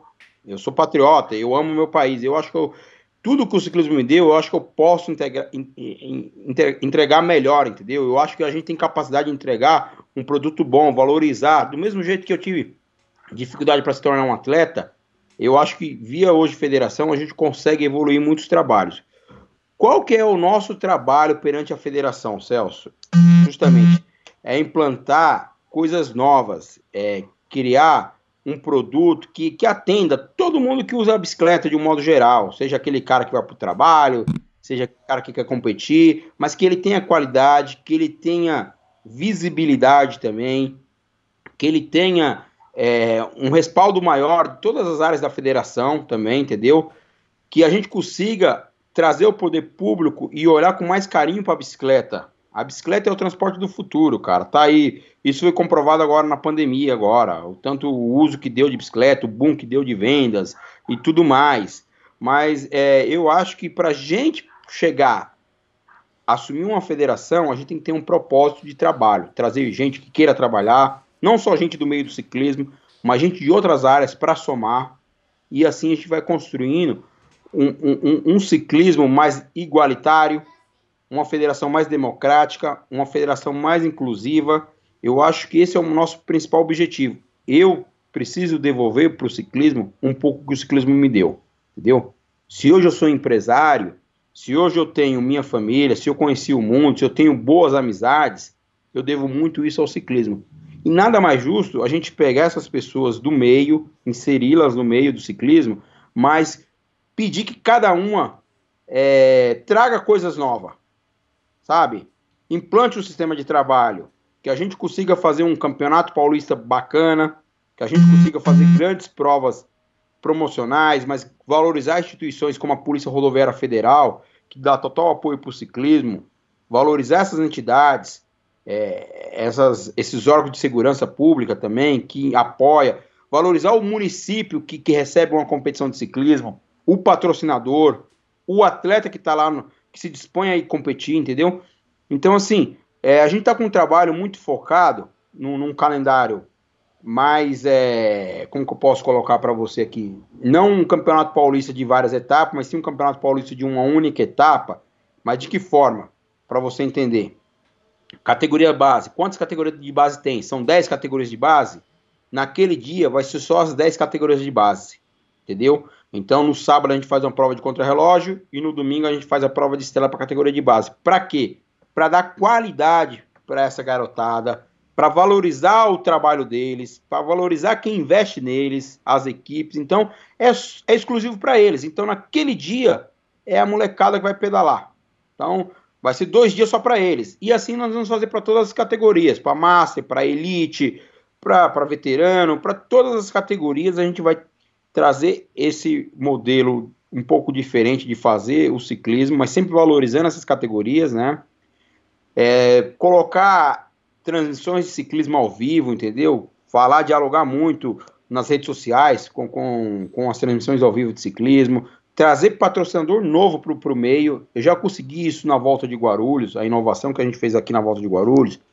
É, você não teve a oportunidade de acompanhar a edição é, 2017 e 18, que foi onde que a gente implantou todo o Clube da Volta, o Jingo, é, a Facecolândia, a interação com o público extra ciclismo, né? Como se faz essa festa na Europa, a gente tem que ter isso aqui no Brasil, entendeu? Fazer aquele circo bacana do ciclismo para envolver todo mundo, não só o cara que está lá pedalando, mas sim o cara que foi assistir, ou o cara que não tem nada a ver, mas o cara tá ali de carro, ou tá com a família, o cara falou, poxa, que legal o evento, eu vou, eu vou parar para tirar uma foto, eu vou bater palma, eu vou pegar um autógrafo, um autógrafo daquele atleta, então acho que a gente precisa construir isso dentro da federação, né? Então, a gente está com um corpo bem forte, um, um corpo técnico, um corpo jurídico, vamos conversar com todos os organizadores no estado de São Paulo, que organiza provas de MTB, prova de ciclismo de estrada, mostra que é uma nova federação daqui para frente, uma federação que quer tê-los como, como parceiros também, né? Essa é a verdade. E assim, são quatro anos de gestão, a gente tem muito trabalho pela frente, inclusive você é um cara que vai ajudar a contribuir muito o desenvolvimento do ciclismo no estado. Você já contribui também. Não, o que eu puder, assim, é, é, o que eu falo, né? Eu, eu, acho que não é uma, uma, uma função exclusiva minha mas de todo mundo que está ouvindo aqui, porque é o seguinte: é, é, nós temos que ter instituições fortes para termos o esporte, né, ou qualquer ação forte. E, e, eu acho que uma federação, estando forte, ela regulamenta, ela entrega título, ela doutrina e ela vai ter condições de desenvolver esse esporte. Por exemplo, escolinhas, por exemplo, é, eu, eu, eu tô, a gente está falando aqui para um monte de gente, e a maioria das pessoas que ouve a gente é de uma faixa etária aí de 30 a 70 anos, vai, vamos dizer, a maioria, tá? É, eu, tô, eu tô no meio aí, 50, né? Por um acaso. 51 agora, acabei de fazer 51. Boa ideia. É, é uma boa ideia até, o, até durar esse 51 aí. Eu acho que depois vai ser sempre uma má ideia, né? Tudo bem. Aí o que acontece? É, é, eu tenho um filho, eu tenho uma filha de 22, uma de 17 e eu tenho agora um de 6. É, e, e é, eu por tudo que eu já passei também, tem as minhas histórias lá, uma, algumas a gente colocou aqui junto com o Facex e tal, um monte de histórias de, de, de bicicleta, sempre desde os nove anos competindo e não sei o quê.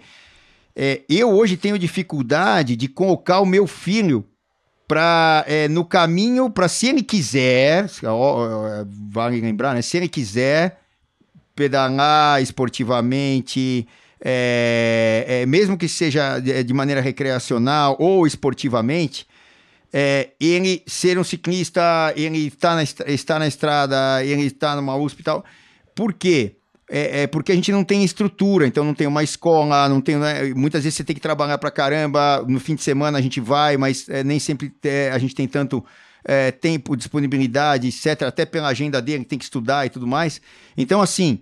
É, e hoje isso é necessário, é diferente da nossa época, Facex e todo mundo que está ouvindo a gente, porque na nossa época a gente estava na rua. Hoje, se você passar em qualquer rua da cidade, fora muito periferia, não sei o que e tal, que tem um outro moleque na rua lá, outra, uma outra menina na rua, é, você não vê molecada na rua de jeito nenhum, muito menos sozinha. E isso, né? E isso é claro. Segurança que os pais não sentem em deixar a criança fora, enfim, toda aquela história, trânsito, um monte de coisas. Mas primeiro a segurança física da criança, tal. É muito diferente da minha época da sua. E, e, e, de muita gente que está ouvindo a gente que tem idade mais avançada, aí de 45 para frente, 40 para frente, né? Os mais novos nunca tiveram essa realidade, foram criados dentro de casa também, é, como as crianças de hoje. Então, é, se a gente não tiver as instituições que regem, né? É, por exemplo, no caso, o ciclismo ou outro esporte, né? a gente está falando aqui do ciclismo, mas essas instituições, se elas não forem fortes, a gente não fortalecer, todo mundo vai sofrer. E outra, se a gente tem né, Facex, como eu sei que você tem a paixão em primeiro lugar pelo esporte, é, pô, é, é, não é nem que a gente tem, é, nossa obrigação, não é isso? É, é. E outra, você falou tudo, Celso. Se a gente não tiver uma federação forte, todo mundo perde, sabia? Todo mundo perde. E o que eu digo, todo mundo agora, todos temos que pedalar no mesmo sentido, entendeu? Essa é a ideia da federação daqui para frente. Então, é, você vê, a gente está tentando implantar ciclismo nas escolas, entendeu? A gente já tem projetos aqui em Guarulhos, que a, a ADF já executa o ciclismo escolar, projeto social dentro de escolas. A gente já tem esse projeto acontecendo aqui, mas é através de uma lei de incentivo. Imagina a gente conseguir criar isso através de uma federação, fazer um, um, um, um ter um apoio do governo do estado, através da Secretaria de Esporte de Estado, para a gente implantar o ciclismo nas escolas estaduais, porque realmente é, a gente hoje não tem mais criança nas ruas mesmo, é complicado, mas a gente precisa trazer um trabalho um pouco diferente, colocar a bicicleta dentro das escolas, como acontece em Portugal. Né? Aqui em Guarulhos a gente já tem duas escolas que a gente atende o ciclismo dentro da escola. Lógico que é um ciclismo recreativo, mas é um mas começa assim, né? É, exatamente, mas a gente tem. Então, o que, que eu vejo hoje, Celso? Eu vejo hoje que é, o Brasil, a gente tem tudo, cara tem tudo e ao mesmo tempo a gente não tem nada. É um país que, que tem uma potência gigantesca em tudo. Então o que, que a gente precisa é unir todas essas pessoas sem, sem, sem, sem sabe, assim, é... Sem a picuinha, sem o, é, ah, eu não gosto daquele, eu não gosto desse, sem rivalidade, sem nada. É, é coração, exatamente, né? Exatamente, exatamente. Sem picuinha, é, é. Eu uso outra palavra mais. É, mas é mais ou menos isso. a palavra é essa, sem picuinha, então, é a gente trazer todo mundo para esse meio. Então, a gente trazer o Mário Roma, baita organizador, o menino do Letap, Bruno, Bruno Prado, baita organizador, é, é, tantos outros, Big Bike, Ravelli, tantos outros organizadores, as ligas de ciclismo, é, os caras que fazem aí os denominados rachões, treinos. Eu acho que a gente tem que construir uma coisa que é bom para todo mundo. Você falou, a gente precisa ter uma instituição, uma federação atuante, forte. E a federação, por incrível que pareça, ela tem quase 100 anos de tradição. Então ela já passou muita coisa e está aí.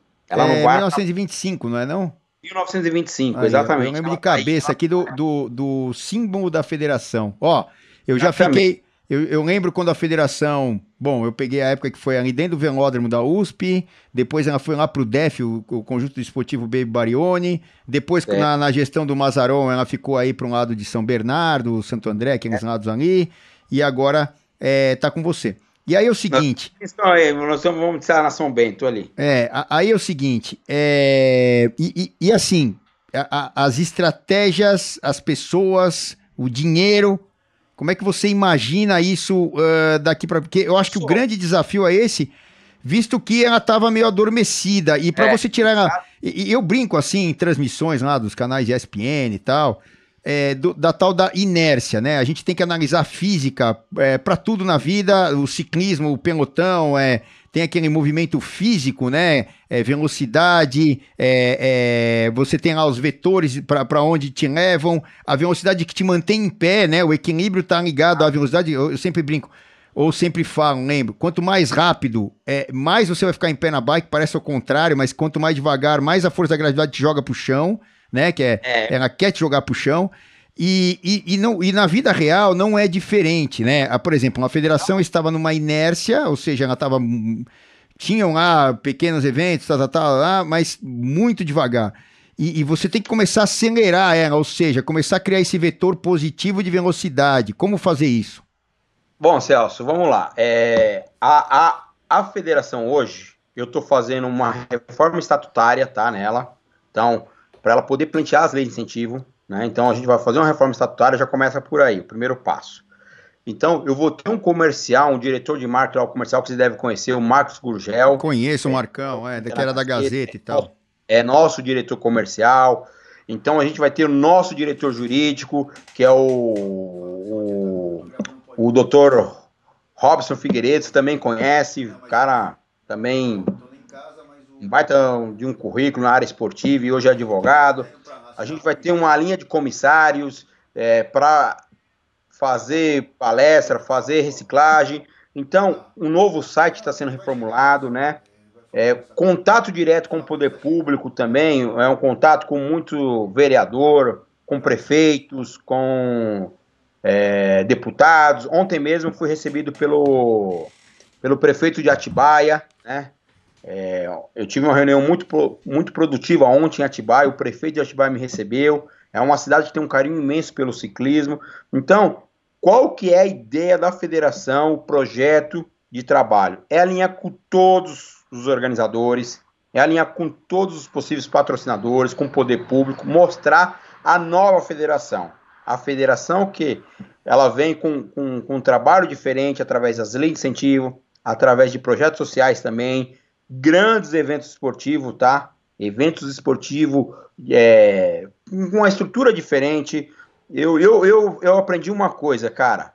Faça para o seu próximo se fosse para você. Faça uma coisa bem feita, entendeu? Então, por mais que a gente tenha dificuldade financeira, mas eu, eu acredito muito num bom trabalho com pessoa certa para determinadas funções. A gente vai conseguir alinhar isso, alinhar isso muito bem, né?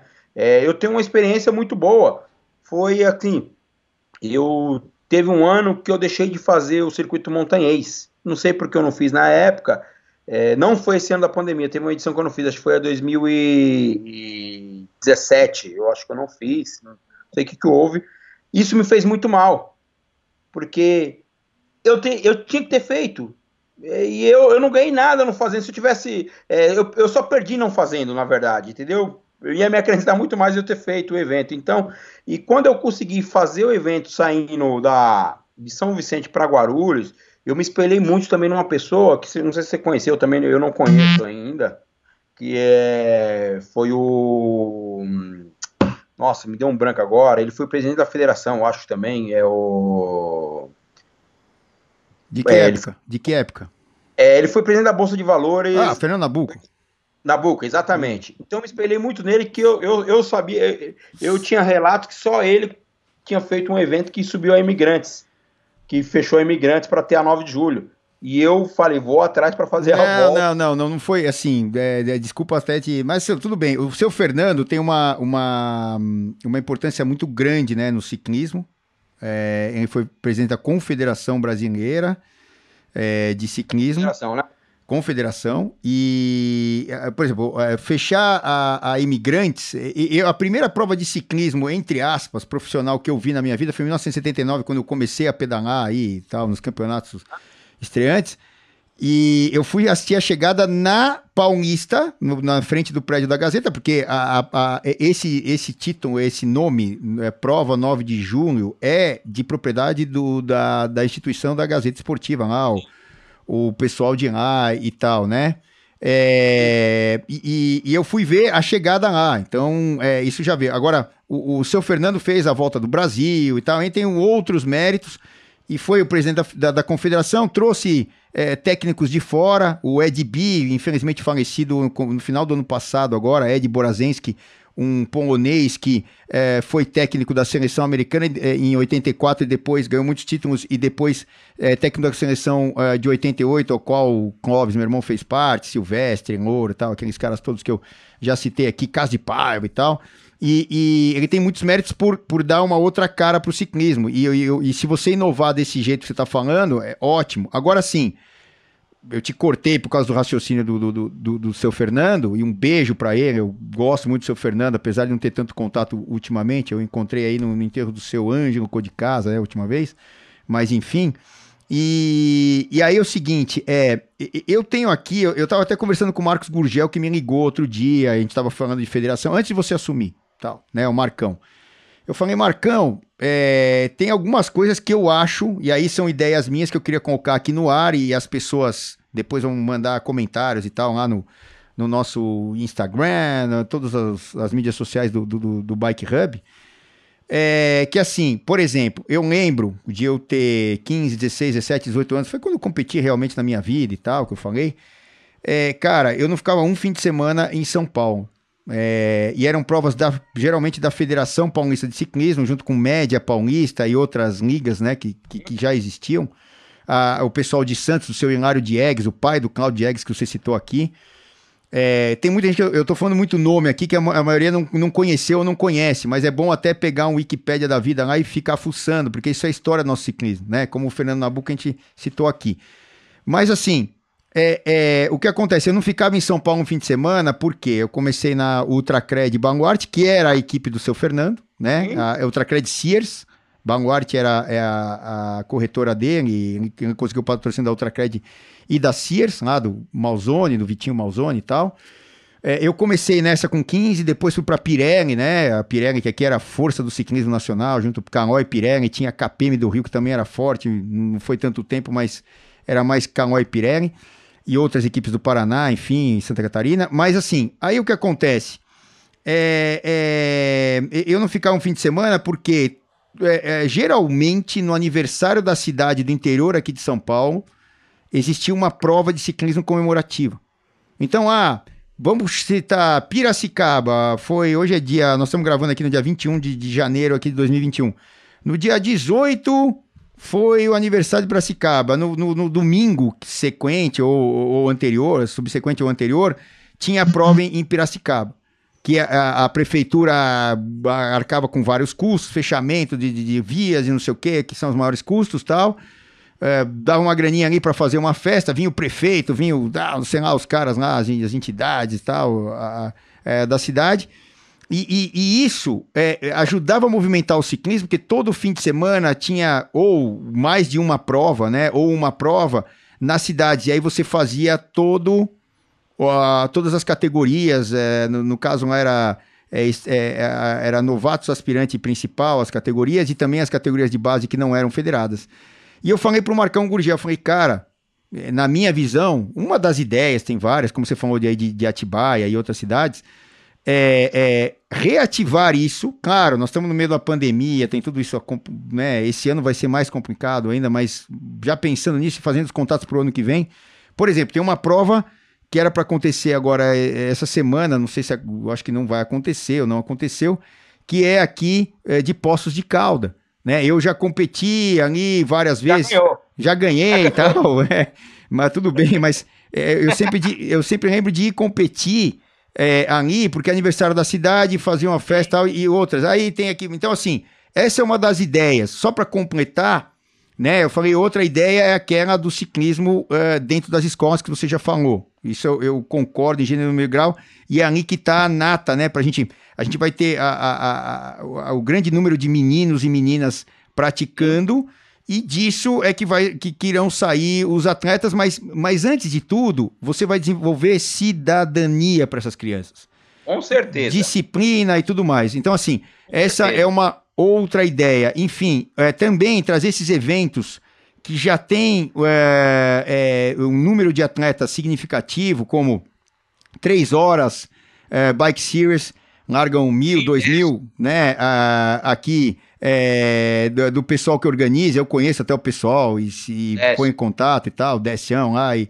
E, e, e, é, e, e, o sócio dele, caramba, que eu nunca lembro o nome, ele vai me matar mas é, é eu, eu, eles estão sempre lá. É, os que você citou, Mário Roma, é, a, o próprio Letap, agora tem as provas lá que não, não, são aqui em São Paulo, mas no Rio, outras provas lá e tal, enfim. Mas trazer essas pessoas para federarem essas pessoas que competem nessas provas, para você já ter um número, porque hoje em dia tudo é número. Então você vai lá para um patrocinador, ó, peraí, quanto você tem no Instagram de cara seguindo, quanto você tem no Facebook, quanto você tem no sei o que lá, as mídias sociais e tal. Então, assim, três coisas ou, ou, três ideias que de repente já podem ser lançadas dentre outras tantas, né? Que é que vocês devem ter aí. Mas assim, Muito. são estratégias para ter um número de filiados grande para a instituição ficar grande, né, Facex? Não tenha dúvida disso, não tenha dúvida disso. É tanto que a gente está reformulando o site da federação, é, todas as mídias digitais. O Otávio Bulgarelli também vai ser nosso é, diretor de relações públicas, para ter esse contato com o ciclista também, e tantas outras pessoas que a gente está chamando para alinhar, para passar, né? Essas, é, é, esse novo formato. Essa questão que você falou das provas de aniversário da, da, da cidade, isso é muito importante, tá? A gente vai agora, aquela prova que tem em Campinas aqui a 21 de abril, é uma prova que está no nosso calendário. Lembra? Tiradentes? Sim, pô, eu corri várias ah, vezes ali em volta do Taquaral. Exatamente, é uma prova. Eu tomava taquarada a... direto e não dava nenhuma taquarada, mas tudo bem, eu fazer o quê, é né, Facex? É, também lá em Araraquara, do Anel Argenton, que já, já vem sendo executada há anos lá pela, pela Copa São Paulo, mas a federação também vai potencializar Danilo, ela. Danilo, né? Que... Não, lá é Janine, o Janine. O, então, Janine é, é, é, é, o. Alessandro Janine. Alessandro, Alessandro. Desculpa, Alessandro, é. vai me matar, cara, que eu errei o nome é. dele. É, então, assim, nós vamos potencializar essas provas, entendeu? Para que cada vez a gente tenha mais força. Então, a Nerd Argenton, é, o torneio de verão, sabe? É, tem uma prova lá do Cláudio lá que eu falei pro Cláudio que é a, o pai do Cláudio que criou, a, é, chama Copilar de Eggs, é uma prova de um dia lá em Santos. É, o GP Vasco da Gama. Tem muita prova bacana que a gente precisa retomar essas provas e sempre também vendo essa questão de aniversário da cidade para a gente alinhar isso e trazer essas aberturas. O ciclismo, Celso, por incrível que pareça, ele a gente até de, é, a gente até já falou muito sobre isso. Ele depende muito do poder público. Uhum. Essa é a verdade, tanto no Brasil quanto fora do país. Isso, mas o poder público, ele, ele, ele quando você leva um projeto bom também, é, ele, ele muda esse pensamento, o paradigma para isso é, acaba sendo uma coisa muito boa, como foi ontem em Atibaia, com o prefeito lá, o prefeito falou, eu quero que tenha aqui etapas da volta, eu quero que tenha etapas do, do Paulista aqui, eu quero fazer grandes eventos de ciclismo aqui em Atibaia. E ciclismo na escola que a gente vai implantar lá também, entendeu? Então, é isso que a gente precisa. A gente precisa alinhar com todas essas prefeituras, onde a gente já tem um contato. É, hoje, a Polícia Rodoviária Federal, o superintendente aqui, é o Prado né? É, ele foi o responsável pelos Jogos Olímpicos, né? Então, é, ele já me deu todo o apoio para fazer que o ciclismo paulista cresça. As rodovias federais, a Polícia Rodoviária Federal tenham esse suporte para fazer os eventos de ciclismo no estado de São Paulo. Então, é isso que a federação hoje ela vai ter que atuar, trabalhar, trazer essa gente nova que está fazendo eventos como o Bike Ciro 3 horas, é, como o próprio Letap, que a gente tem que dar os parabéns para todos esses organizadores, né? E mostrar para eles que hoje a federação ela nasceu, ela ela tá renascendo, estamos ilustrando ela, nem renascendo, estamos ilustrando ela que ela vai brilhar muito e todo mundo que tiver nesse guarda-chuva vai ser beneficiado. Essa é a grande verdade. Todo mundo que estiver dentro do guarda-chuva da federação, seja ele o cara que organiza uma prova por ano, mas seja ele um atleta que, que se federou para ser cicloturismo, para fazer o cicloturismo, ou uma equipe de ciclismo, ou patrocinador, ou as cidades que recebem um evento de ciclismo da federação, elas vão poder aproveitar o que o ciclismo tem de bom, que é essa entrega, que, que é é só você ir na beira da estrada, eu sempre digo isso, é só você ir na beira da estrada, na beira do circuito, você não paga nada, para você estar tá muito próximo de um campeão, sabe? De um campeão do ciclismo, você poder tirar uma foto, você poder pegar um autógrafo. Eu acho que esse papel que a federação hoje ela tem, da gente desenvolver, e é lógico, muita gente boa, muita gente que queira fazer essa transformação. Eu vou pedir ajuda para muita gente, sim. O dinheiro, eu não tenho dúvida que ele, ele, ele se faz necessário, tá? Mas eu acho que tem uma coisa aí, um ingrediente muito importante, é a gente acreditar, acreditar e trabalhar. Isso, isso eu levo comigo e, e se espelhar nas coisas boas que acontecem, como eu te falei da é, da Imigrantes. Eu me espelhei muito a prova que subiu a Imigrantes. Então se subiu em, eu não lembro a data, foi, eu sei que foi há 41 anos atrás, subiu uma prova lá e depois subiu a volta a volta de Guarulhos. Então, 41 então... anos atrás, exatamente, há 9 anos, agora quase 40, é 41 e pouco, e foi essa que eu fui assistir na Paulista, é, final dos anos 70, 79 exatamente. Foi não, essa que subiu, e, e, não foi uma vez só, se não me engano, mais outras, era uma, eram duas etapas, etapa ali, e depois é. etapa, acho que em Campinas, lá, acho que o Braga que Exatamente. ganhou. E, então, a gente espelhar na, nas coisas boas, a gente tem muito produto bom, a gente tem muita bacana, trazer gente, valorizar o atleta também, sabe? Aponta lá, valorizar todo mundo que faz o ciclismo. Aí você fala, ô, esse Fasex tá meio louco. Não, cara, eu acho que dá, acho não, certeza absoluta, sabe? É, quando eu fiz aqui a volta de Guarulhos, os formatos que eu fiz, ó, a edição 2018 foram seis etapas, deu quase 900 km de, de, de volta ciclística, passou em cada lugar que, que assim, cara, eu, aquele dia, eu era o cara Você mais falou, deu, do mundo. Deu sabe? tudo certo, ainda bem que não deu nada errado, de todo mundo passou, ninguém morreu no meio e tal, e a volta chegou, não é isso? Não, teve, Não, teve fortes emoções, mas assim, mas a gente tava tão com a, com a energia tão boa, com pessoas querendo, que, que acreditou na ideia, que, que falou assim, poxa, é isso que eu quero levar, entendeu? Então o ciclismo é isso. Eu, eu, eu vejo assim, é, o mal, Celso, ele vence um, um certo tempo, tá? Uhum. Mas o bem sempre triunfa, tá? Essa é a verdade. Não, tá certíssimo. E outra, fala, e outra coisa, Celso, é, eu, não, eu, eu não costumo dizer que Papai do Céu, Deus me abençoou, não. Eu não consigo dizer que ele me abençoou, não. Ele me beijou, cara. Ele me pegou no colo e falou assim: meu filho, você vai brilhar, meu irmão. Como eu te falei, um cara que vendeu amendoim no estádio de futebol. Entendeu? O cara que entrou, vendeu, vendeu amendoim no show do, do, Mac, do, do Michael Jackson veio no Brasil, no Morumbi, eu tava lá, entendeu? Então, cara, e hoje, tô como presidente, estou como presidente da federação, pra gente entregar um legado de fato, deixar a história, e eu acho que a gente só vai fazer isso com pessoas boas e acreditando muito e trabalhando, cara. Eu tô muito contente. A missão não é fácil, tá? É, eu, eu, vou falar agora igual o Bolsonaro. imaginava que era, ser, que era difícil ser presidente, viu? É, mas, complicado, né? De, deixa eu. Tenho pessoas na ponta, em cada ponto, que vai me ajudar. Você é uma delas, entendeu? E tantas outras pessoas, entendeu?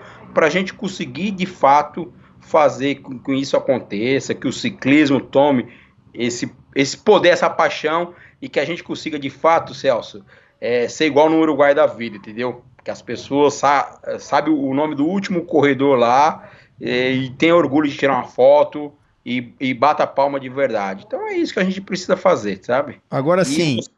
Não, assim, hum. é, é, é, óbvio que eu me coloco aqui, até pela amizade que a gente tem e tal. Carinho, principalmente é o carinho, né?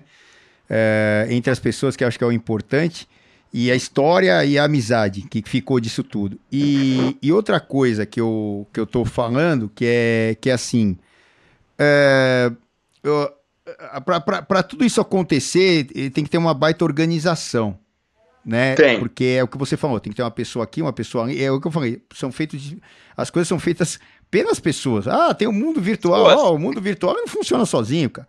Tem Exatamente, cara, pelas pessoas. Né? A, a, ainda tem o cara que tem que apertar o botão, senão a coisa não funciona. Né? Exatamente. Né? Pelas pessoas. E, e aí, é, é, é, essa dificuldade toda, e, e, aí nós temos dois cenários, né? Para a gente começar a concluir aqui, depois eu vou deixar seus contatos e, e tudo, para as pessoas entrarem em contato com você, com a federação, com não sei o quê, falar, não, eu tô dentro, eu quero ajudar. E outra, não é só na hora, é, é insistir, é falar, meu, isso aqui é o que eu quero para um legado também meu aqui como pessoa física, como é, empresário, como trabalhador, como qualquer coisa, como estudante. Eu quero ah, ajudar também a contribuir para isso. Todas as pessoas que não são o presidente como você, mas que, entre aspas, são as normais aqui do outro lado, e até praticantes, né? Mas, mas assim, tem duas coisas. Tem toda essa dificuldade que a gente acabou de falar aí e tal, de reorganização, né? E retomada. E, e eu competia todo santo final de semana. E, e, eu podia escolher muitas vezes a corrida aqui ou ali, quando eu, quando eu tinha a idade de estar tá competindo aí, de 15, 16, 17, 18 anos e tal. Hoje em dia é, é uma grande dificuldade, tem os rachões e tal. Eu vou falar rapidinho já já disso, mas eu queria primeiro colocar é, um, uma, uma coisa. A gente tem toda essa dificuldade, mas tem a parte que hoje explodiu que é o número de praticantes, o número de entusiastas, o número de pessoas que têm o ciclismo hoje de uma maneira totalmente de vem, né, o ciclismo hoje de maneira totalmente diferente do que anos atrás com aquela abordagem que você tomou lá com os policiais civis e tal, tal, tal, né, que aquilo era o normal. Hoje o normal é o contrário as pessoas se solidarizarem, as pessoas é, é olharem é, com simpatia para quem está pedalando, enfim, um monte de coisas. Então a gente tem um, vamos, entre aspas, né, um colchão de, de, de pessoas, de gente, é, que tem essa, essa visão hoje de simpatia. Então a gente tem que aproveitar isso, né, Facex? Tem que aproveitar, Celso, tem que aproveitar. Inclusive, a federação, ela vai trazer esse povo para dentro, esse, todo esse ciclista. Eu acho que a gente tem que ter, oferecer uma carteira digital para o cara ter no celular, uma carteira física, é, entregar bom, bom, bons produtos. Eu acho que, igual, pô, assessorias, tudo mais, fazer um bom trabalho, provas de todos os níveis, entendeu? Prova de todos os níveis no estado de São Paulo, né?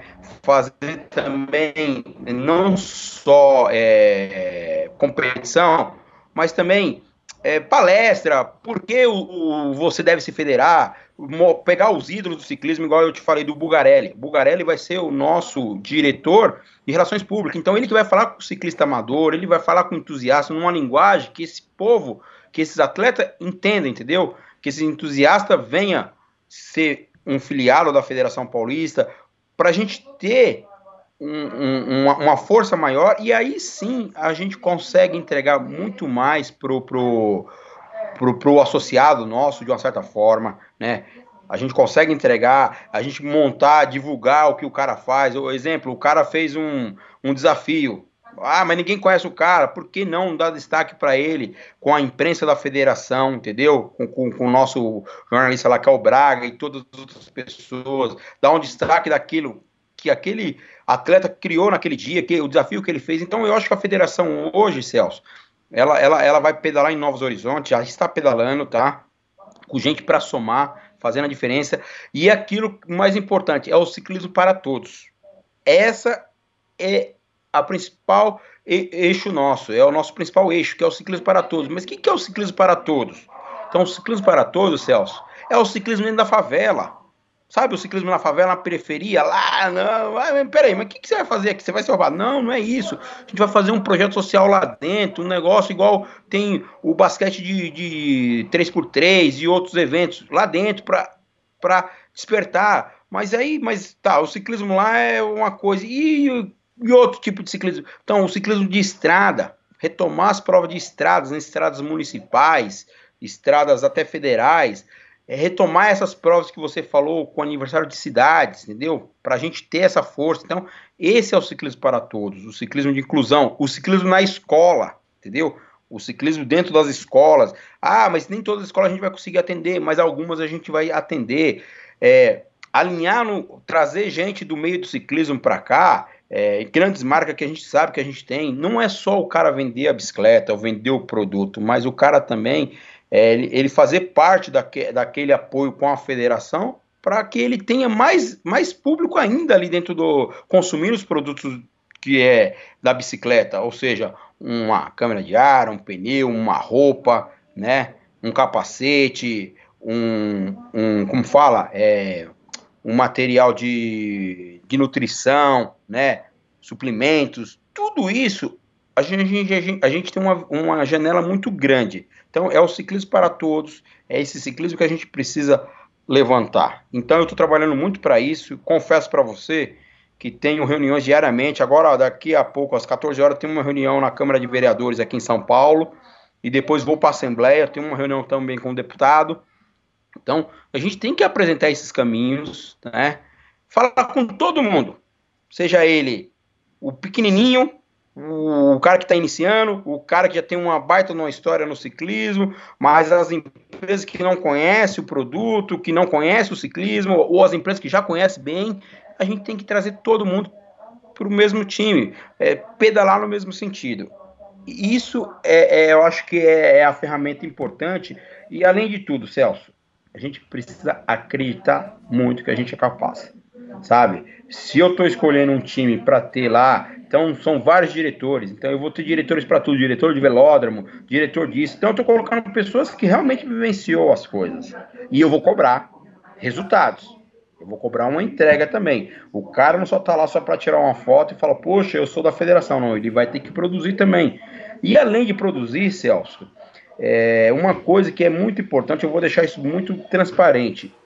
Hoje, a federação, nenhum membro da federação pode ter salário, pode ser remunerado. Isso está errado. Eu vou mudar no estatuto.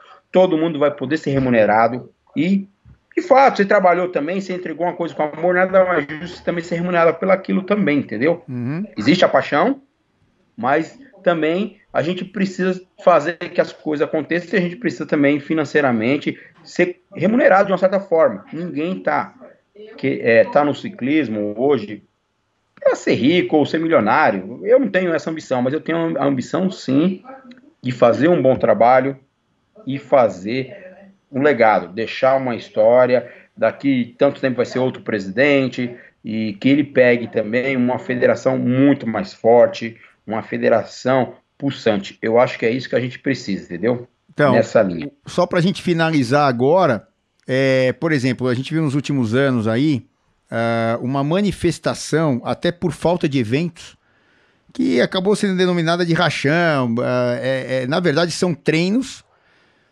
que saem lá um, um, monte de ciclistas, tem uns que tem mais, tem uns que tem menos. Eu mesmo acabo participando de vários deles, porque como a gente não tem provas, a gente quer medir forças e tal. E eu vou treinar no dia, ah, eu vou treinar ali, eu vou treinar com aquele bando de louco ali, eu vou com aquele bando de louco, eu sou Corinthians.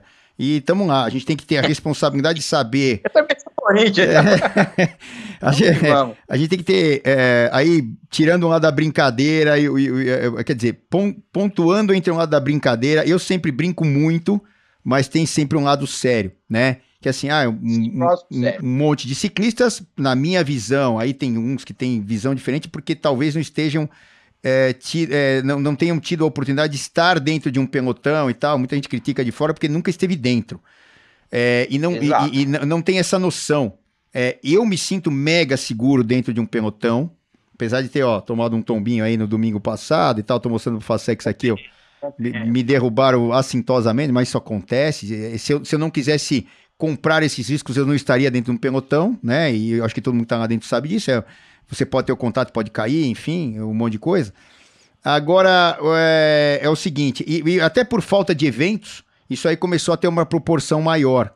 É, e óbvio, hoje a gente tem as mídias sociais, isso tudo é divulgado, é, isso acaba tendo uma repercussão grande. É, e, e, eu vou dizer uma coisa da minha percepção, né? Isso ajuda a manter alguns caras pedalando, algumas meninas pedalando, enfim e tal. É, ah, é, é, anunciado como uma, uma, um treino corrida e ah, tem uns que tem até premiação, não sei o que. Eu, particularmente, não vou nada eh, por isso, eu vou pela satisfação de estar tá medindo força, que é gostoso. E nos treinos que a gente faz é, diariamente aqui com o grupo que eu ando mais, a gente tem essa competitividade. Um quer, quer chegar no alto da montanha primeiro, um quer ganhar o um sprint. A gente tem na, na USP até uma brincadeira que a última volta tem o um sprint, então acaba sendo uma competição. Isso é é da natureza humana competir, né? É, e isso vem tomando uma proporção grande até por isso, né? Porque esses rachões, por quê? Porque muito poucas provas existem, ainda mais com a pandemia, pior ainda e tal, e um monte de aspectos aí a ser, serem analisados e tal, pode, não pode, deve, não deve, sei lá, mas, é, mas a, até tirando a pandemia de lado, é, é, falando assim, ó, isso já é um fenômeno que acontece antes, né, de tudo isso, é, você vai trazer esses caras para você, você já tem esses caras com você, você é, vai tentar, de alguma maneira, também trazer é, é, é esses caras que competem lá, esses organizadores, para dentro da federação? O que, que você pensa disso? Celso, primeiro assim, cara, é, o que você falou, isso já acontece há muitos anos. Eu andei muitas vezes no pelotão do Jockey, no pelotão aqui na base, e realmente, eu não sou contra, tá? De maneira nenhuma, não sou contra. Sou amigo de todos eles, conheço esse pessoal, vou conversar com todos, sim. Eu, eu, a única coisa que eu acho que a gente pode fazer daqui para frente é, é, você falou as redes sociais, as redes sociais estão aí, realmente, tudo é divulgado, se forma. É a gente tentar organizar um apoio com segurança para gente, a gente ter um apoio maior. Não, assim, não sou contra, não sou contra e vou tê-los como, como, como parceiros. Aliados, né? É, aliados, exatamente, como aliados. Mas é o que eu vejo em relação ao rachão hoje é tipo assim, é, como você falou, o boom deu muita gente hoje anda de bicicleta. Você se sente seguro andar de bicicleta? Eu também me sinto andar no pelotão, pela nossa experiência. Só que hoje, o que, que eu vejo dentro do, de alguns rachões, ou, ou, treino oficial, tal, é que às vezes o cara começou a pedalar faz um ano e o cara tá lá dentro. Não, não, isso, isso, de uma certa forma, não é uma coisa que às vezes ele não tem muita noção, ele acha que ele está muito seguro e às vezes não está. Mas o que, que eu vejo que a gente pode trabalhar muito com, com, com essas questões? É tentar se organizar e, ah, tal, quando vai ter um treino desse? X, vamos tentar organizar e pedir um apoio de segurança, um apoio do trânsito, um apoio de policiamento, para que aquilo ocorra com uma segurança maior. Eu acho que isso é importante. Acabar, cara, eu acho que não, não, acho que a gente não tem que acabar com nada. Eu acho que as coisas que é bom tem que manter ou melhorar e as coisas que tá aí que precisa de ajuste a gente tem que acreditar para que fique melhor ainda, entendeu? É, é tanto que ninguém sabe disso, mas é, no final do ano a a prova lá que, que é denominada a Rachão do Milão, a gente colocou no calendário como taça a cidade de São Paulo. Eu pretendo realizar nesse modelo que os anatas organizam, entendeu? É, realiza ali na marginal, a gente vai ter uma conversa, entendeu? A gente vai ter uma conversa com, com, com todos esses órgãos de segurança para a gente implantar isso aí, uma coisa que, que é bacana. Então, eu, eu, eu vejo essa questão dos pelotões, dos treinamentos, assim, uma coisa fantástica, não sou contra, muito pelo contrário, não sou contra. Ah, mas você vai deixar do jeito que tá. Não, eu acho que a gente pode conversar e melhorar para todo mundo, entendeu? É, eu acho que é isso que a gente precisa e ter esse pessoal com a gente na federação, porque na verdade todo mundo usa bicicleta e é aquilo que a gente falou lá atrás. Se a gente tem uma federação, todo mundo unido e pedalando no mesmo sentido, a gente se fortalece muito perante todas as autoridades, ao governo do estado, sabe? Que, que, que é, mandatário, é mandatário aqui no nosso aqui no nosso estado. Então a gente acaba tendo força. Agora se fica um grupo para cá, um grupo para lá, a gente perde muito. E essa não é a ideia. A ideia é sempre agregar, trazer pessoas que queiram fazer. Tudo isso com muita segurança também. Ah, mas eu vou fazer. Pô, você vai ter uma corrida bacana no dia, você vai fazer. Então, outra coisa importante, a gente precisa criar eventos bacanas também. Se a gente tiver grandes eventos, eu acredito que o próprio treinos, quando não tiver evento, ele vai acontecer de uma forma natural, entendeu? Entendeu? Mas se a gente tiver grandes eventos bacana, é, essa questão dos treinamentos, os denominados rachões, treinos oficiais, eles vão dar uma diminuída, porque você está tendo muito evento bacana. Isso, isso a gente vai conseguir construir com cada pessoa. Então, eu tenho lá o menino de Lorena, quer fazer uma prova lá, eu tenho a BR lá 456, se não me falha a memória, lá em Lorena que vai estar à disposição para a gente fazer uma grande, uma grande competição nessa BR, nessa BR lá em Lorena. Então, eu tenho que envolvê-lo. Entendeu? Eu tenho um monte de gente no estado de São Paulo disposto a fazer que o ciclismo tenha um crescimento bacana, amplo. Aqui em Tapetininga, eu tenho o Elcio de Tapetininga, que está ah, falou, Facex, eu vou te trazer aqui para você falar já com o prefeito, com o secretário de esporte, para a gente trazer eventos de ciclismo, de ciclismo para cá. Então, é isso, é conversar com todo mundo. É, eu fui convidado agora, domingo agora, para estar tá lá no, no, no, no, treino do PCM. Se eu conseguir, eu vou lá, vou, vou, vou lá prestigiar. Vou estar tá lá, eu vou estar tá lá. Eu, então, eu, eu, mais, eu mais chamorrinho vamos estar tá lá. Então, o Zanata me ligou ontem também, bati um papo com ele, nós vamos gravar uma live. Federação é uma federação agora igualitária e inclusiva. Agora, você vai me falar, mas você vai fazer alguma coisa fora da lei? Nada. Tudo dentro da lei. Tudo legalmente. A gente sempre fez com nossos eventos pela, pela a Associação Desportiva FASEC daqui, e dentro da federação nós vamos fazer tudo também legal. E quem quiser evoluir, cara, vai ter essa liberdade, entendeu? A gente não vai ser contra ninguém, não vai proibir ninguém de nada. O que, que a gente vai precisar fazer é que a lei, ela é para todos seja para federação, seja para um organizador, seja para o próprio ciclista, mas é a gente trabalhar no, conjunto do ciclismo para todos. É, essa é a nossa inclusão. Eu acho que é, esse caminho a gente tem bem claro, esse modelo de, de pedalar a gente tem bem claro, que é incluir todo mundo e ter uma federação ativa em todos os modais, tá? Não só ciclismo de estrada, a gente fala muito de ciclismo de estrada porque o ciclismo de estrada ele é o pai e a mãe de tudo. Foi, foi com ele que começou a história. Então, depois veio o mountain bike, depois veio o BMX, depois veio a pista, mas quem começou tudo foi o ciclismo de estrada. Então, e ele hoje ele encontra dificuldade, sim, porque você tem que usar rodovias, você tem que ter uma, um apoio bacana das autoridades para você organizar um evento. Se você não tiver isso funcionando bem, você não consegue. Não adianta só ter boa vontade. E hoje, é, os treinamentos que acontecem, justamente, as redes sociais promovem isso e é legal, cara. Eu não, eu não vejo uma coisa é, que, que, que tem que acabar, tem que ser o fim, não.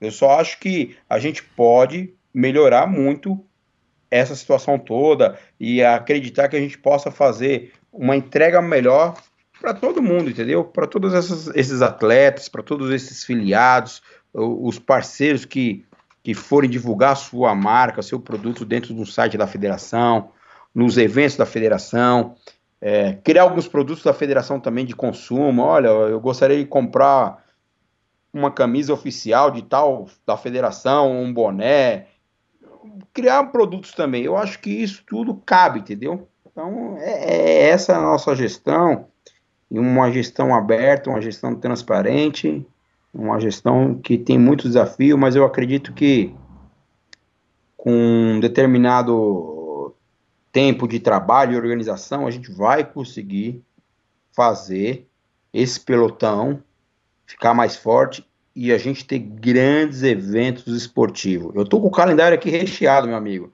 Recheado e com muita vontade de trabalhar, tá? É, isso é importante também. E as pessoas que eu nomeei como diretores lá também estão nesse mesmo barco, é nesse mesmo pedal, né? É, nesse mesmo sentido de pedalar, entendeu? Então eu acho que isso é uma coisa que vai somar, que a gente vai trazer, agregar trazer gente nova. Pô, você quer fazer uma prova? Não, vamos dificultar. Ah, mas vai ter o alvará, vai ter as taxas? Vai, cara, mas isso não, não é isso que vai impedir é essa pessoa de fazer um evento, entendeu? Porque a federação cobrou X taxa, não é isso. Eu acho que é, essa pessoa só não vai fazer eventos de ciclismo se realmente ela não quiser fazer, se ela não quiser organizar um negócio bacana da maneira que a gente vai introduzir o, o, sistema de trabalho, entendeu? Eu acho que é isso, Celso, entendeu? Pô, nota o 10. Então, assim, o que importa da mensagem que a gente tem que passar, pô, vamos quase dar duas horas de podcast aqui.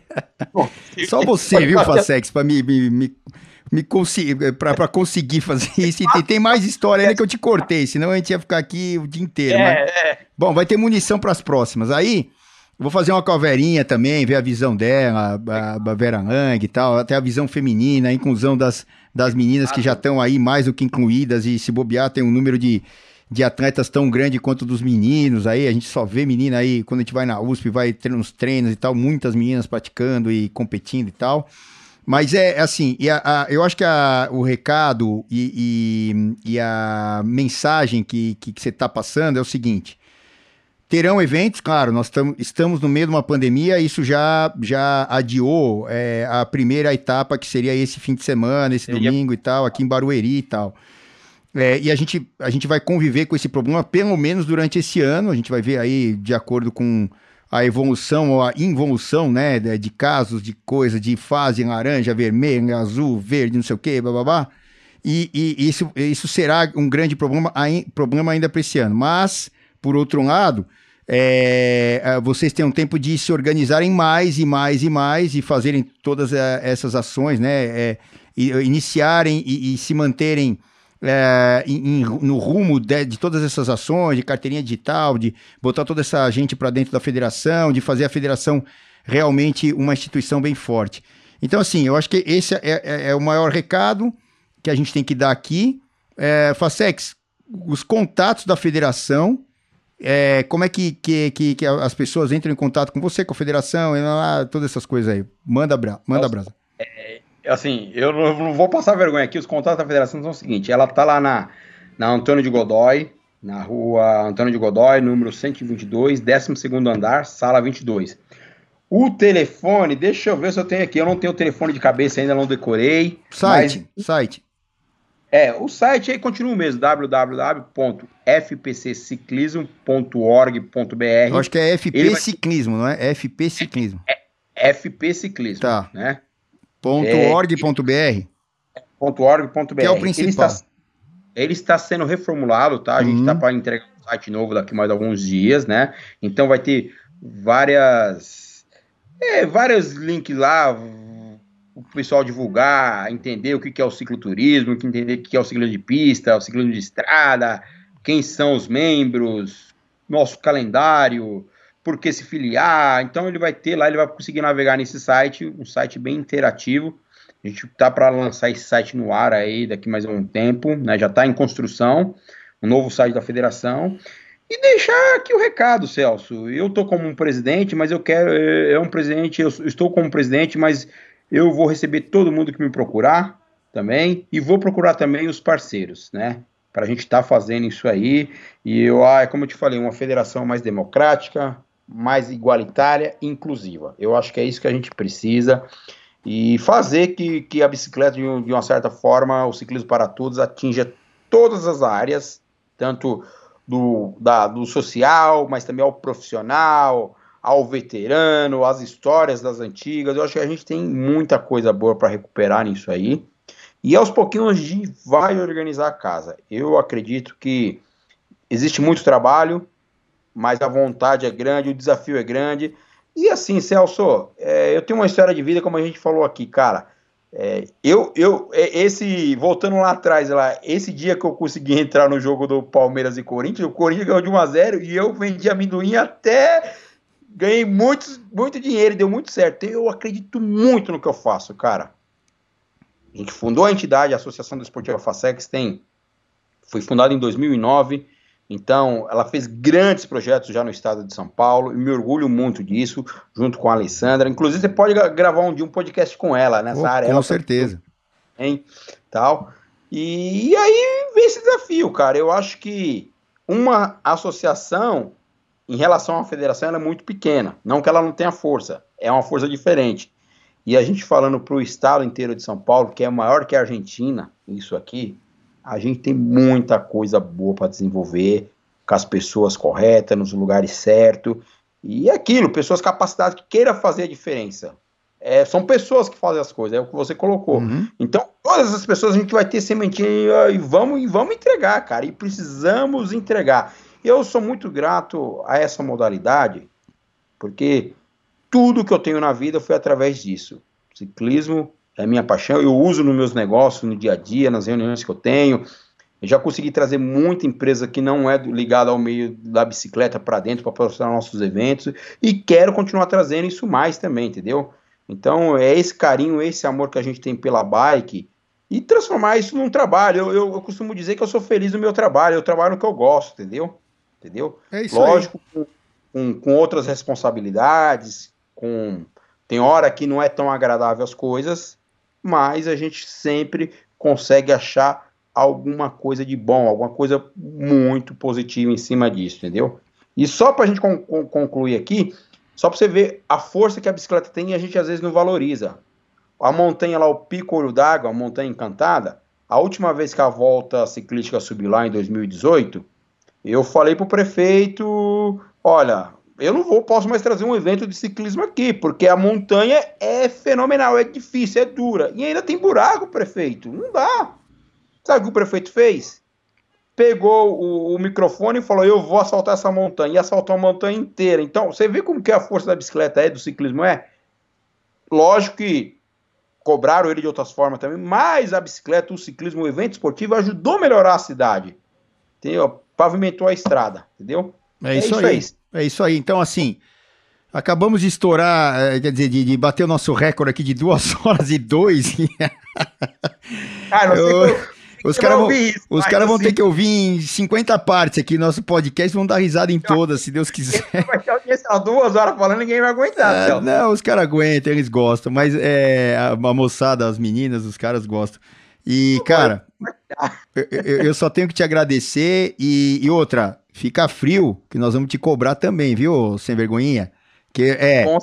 Eu, eu, eu, vou te cobrar, como eu já te cobrei. Você já, cobrou, você já falou agora que a corrida não pode largar 11 horas. Não, eu, eu, não vou em corrida que larga 11 horas, mas de jeito nenhum. Todo mundo tem família, ninguém é, hoje em dia é tão profissional. Se tiver que largar 11 horas, eu não vou, cara, tô fora. Celso, com a cobrança a gente evolui, a gente acredita mais. E outra, a tua cobrança são, é cobrança positiva, é cobrança. Eu, eu, eu, acho que é, é, assim que a gente somos, são ideias, cara. Eu não tô aqui pra, pra, pra mudar o mundo, mas eu quero deixar uma coisa boa. Eu acho que as cobranças que vêm, é, elas serão sempre bem-vindas, muito bem-vindas, e a gente tem que sempre construir o que é melhor, entendeu? É isso que a gente precisa. É. Lá na entregar. Amanhã depois, a gente não tá mais aqui.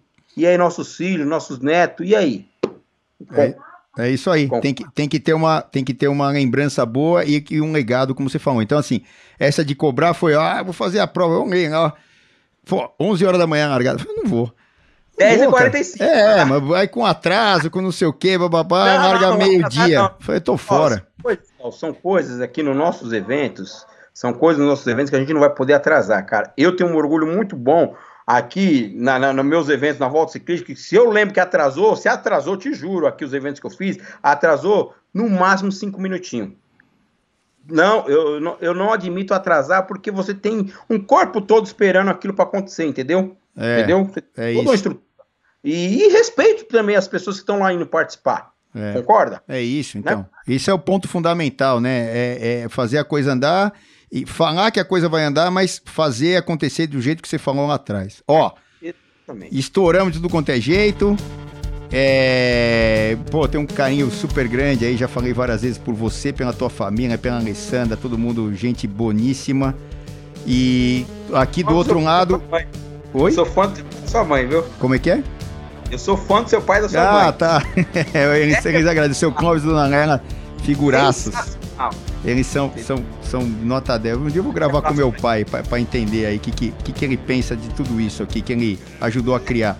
E, e, e, aí, assim, é, cara, eu desejo toda a sorte. Eu tenho certeza que quem, quem ouviu a gente aqui, né, durante essas mais de duas horas, é, também é, torce muito pelo ciclismo, por você e por tudo. É, porque tem ciclismo veia e tem ciclismo como estilo de vida, como é o nosso lema aqui no Bike Hub. Moçada, eu não vou mais cumpridar o negócio. Um beijo, um abraço, obrigado por estarem com a gente, com essa figura pra lá de fantástica e vamos cobrar esse carinha, né, daqui pra frente. Nojento, lembra é. desse? vamos cobrar esse carinha. Fa Facex, um beijo, valeu galera e até o próximo podcast, toda sexta-feira aqui no Bike Hub, um novo lançamento, um novo tema, mas para quem tem bicicleta como estilo de vida, isso é sossegado. Abraço a todos, tchau, tchau, até a próxima.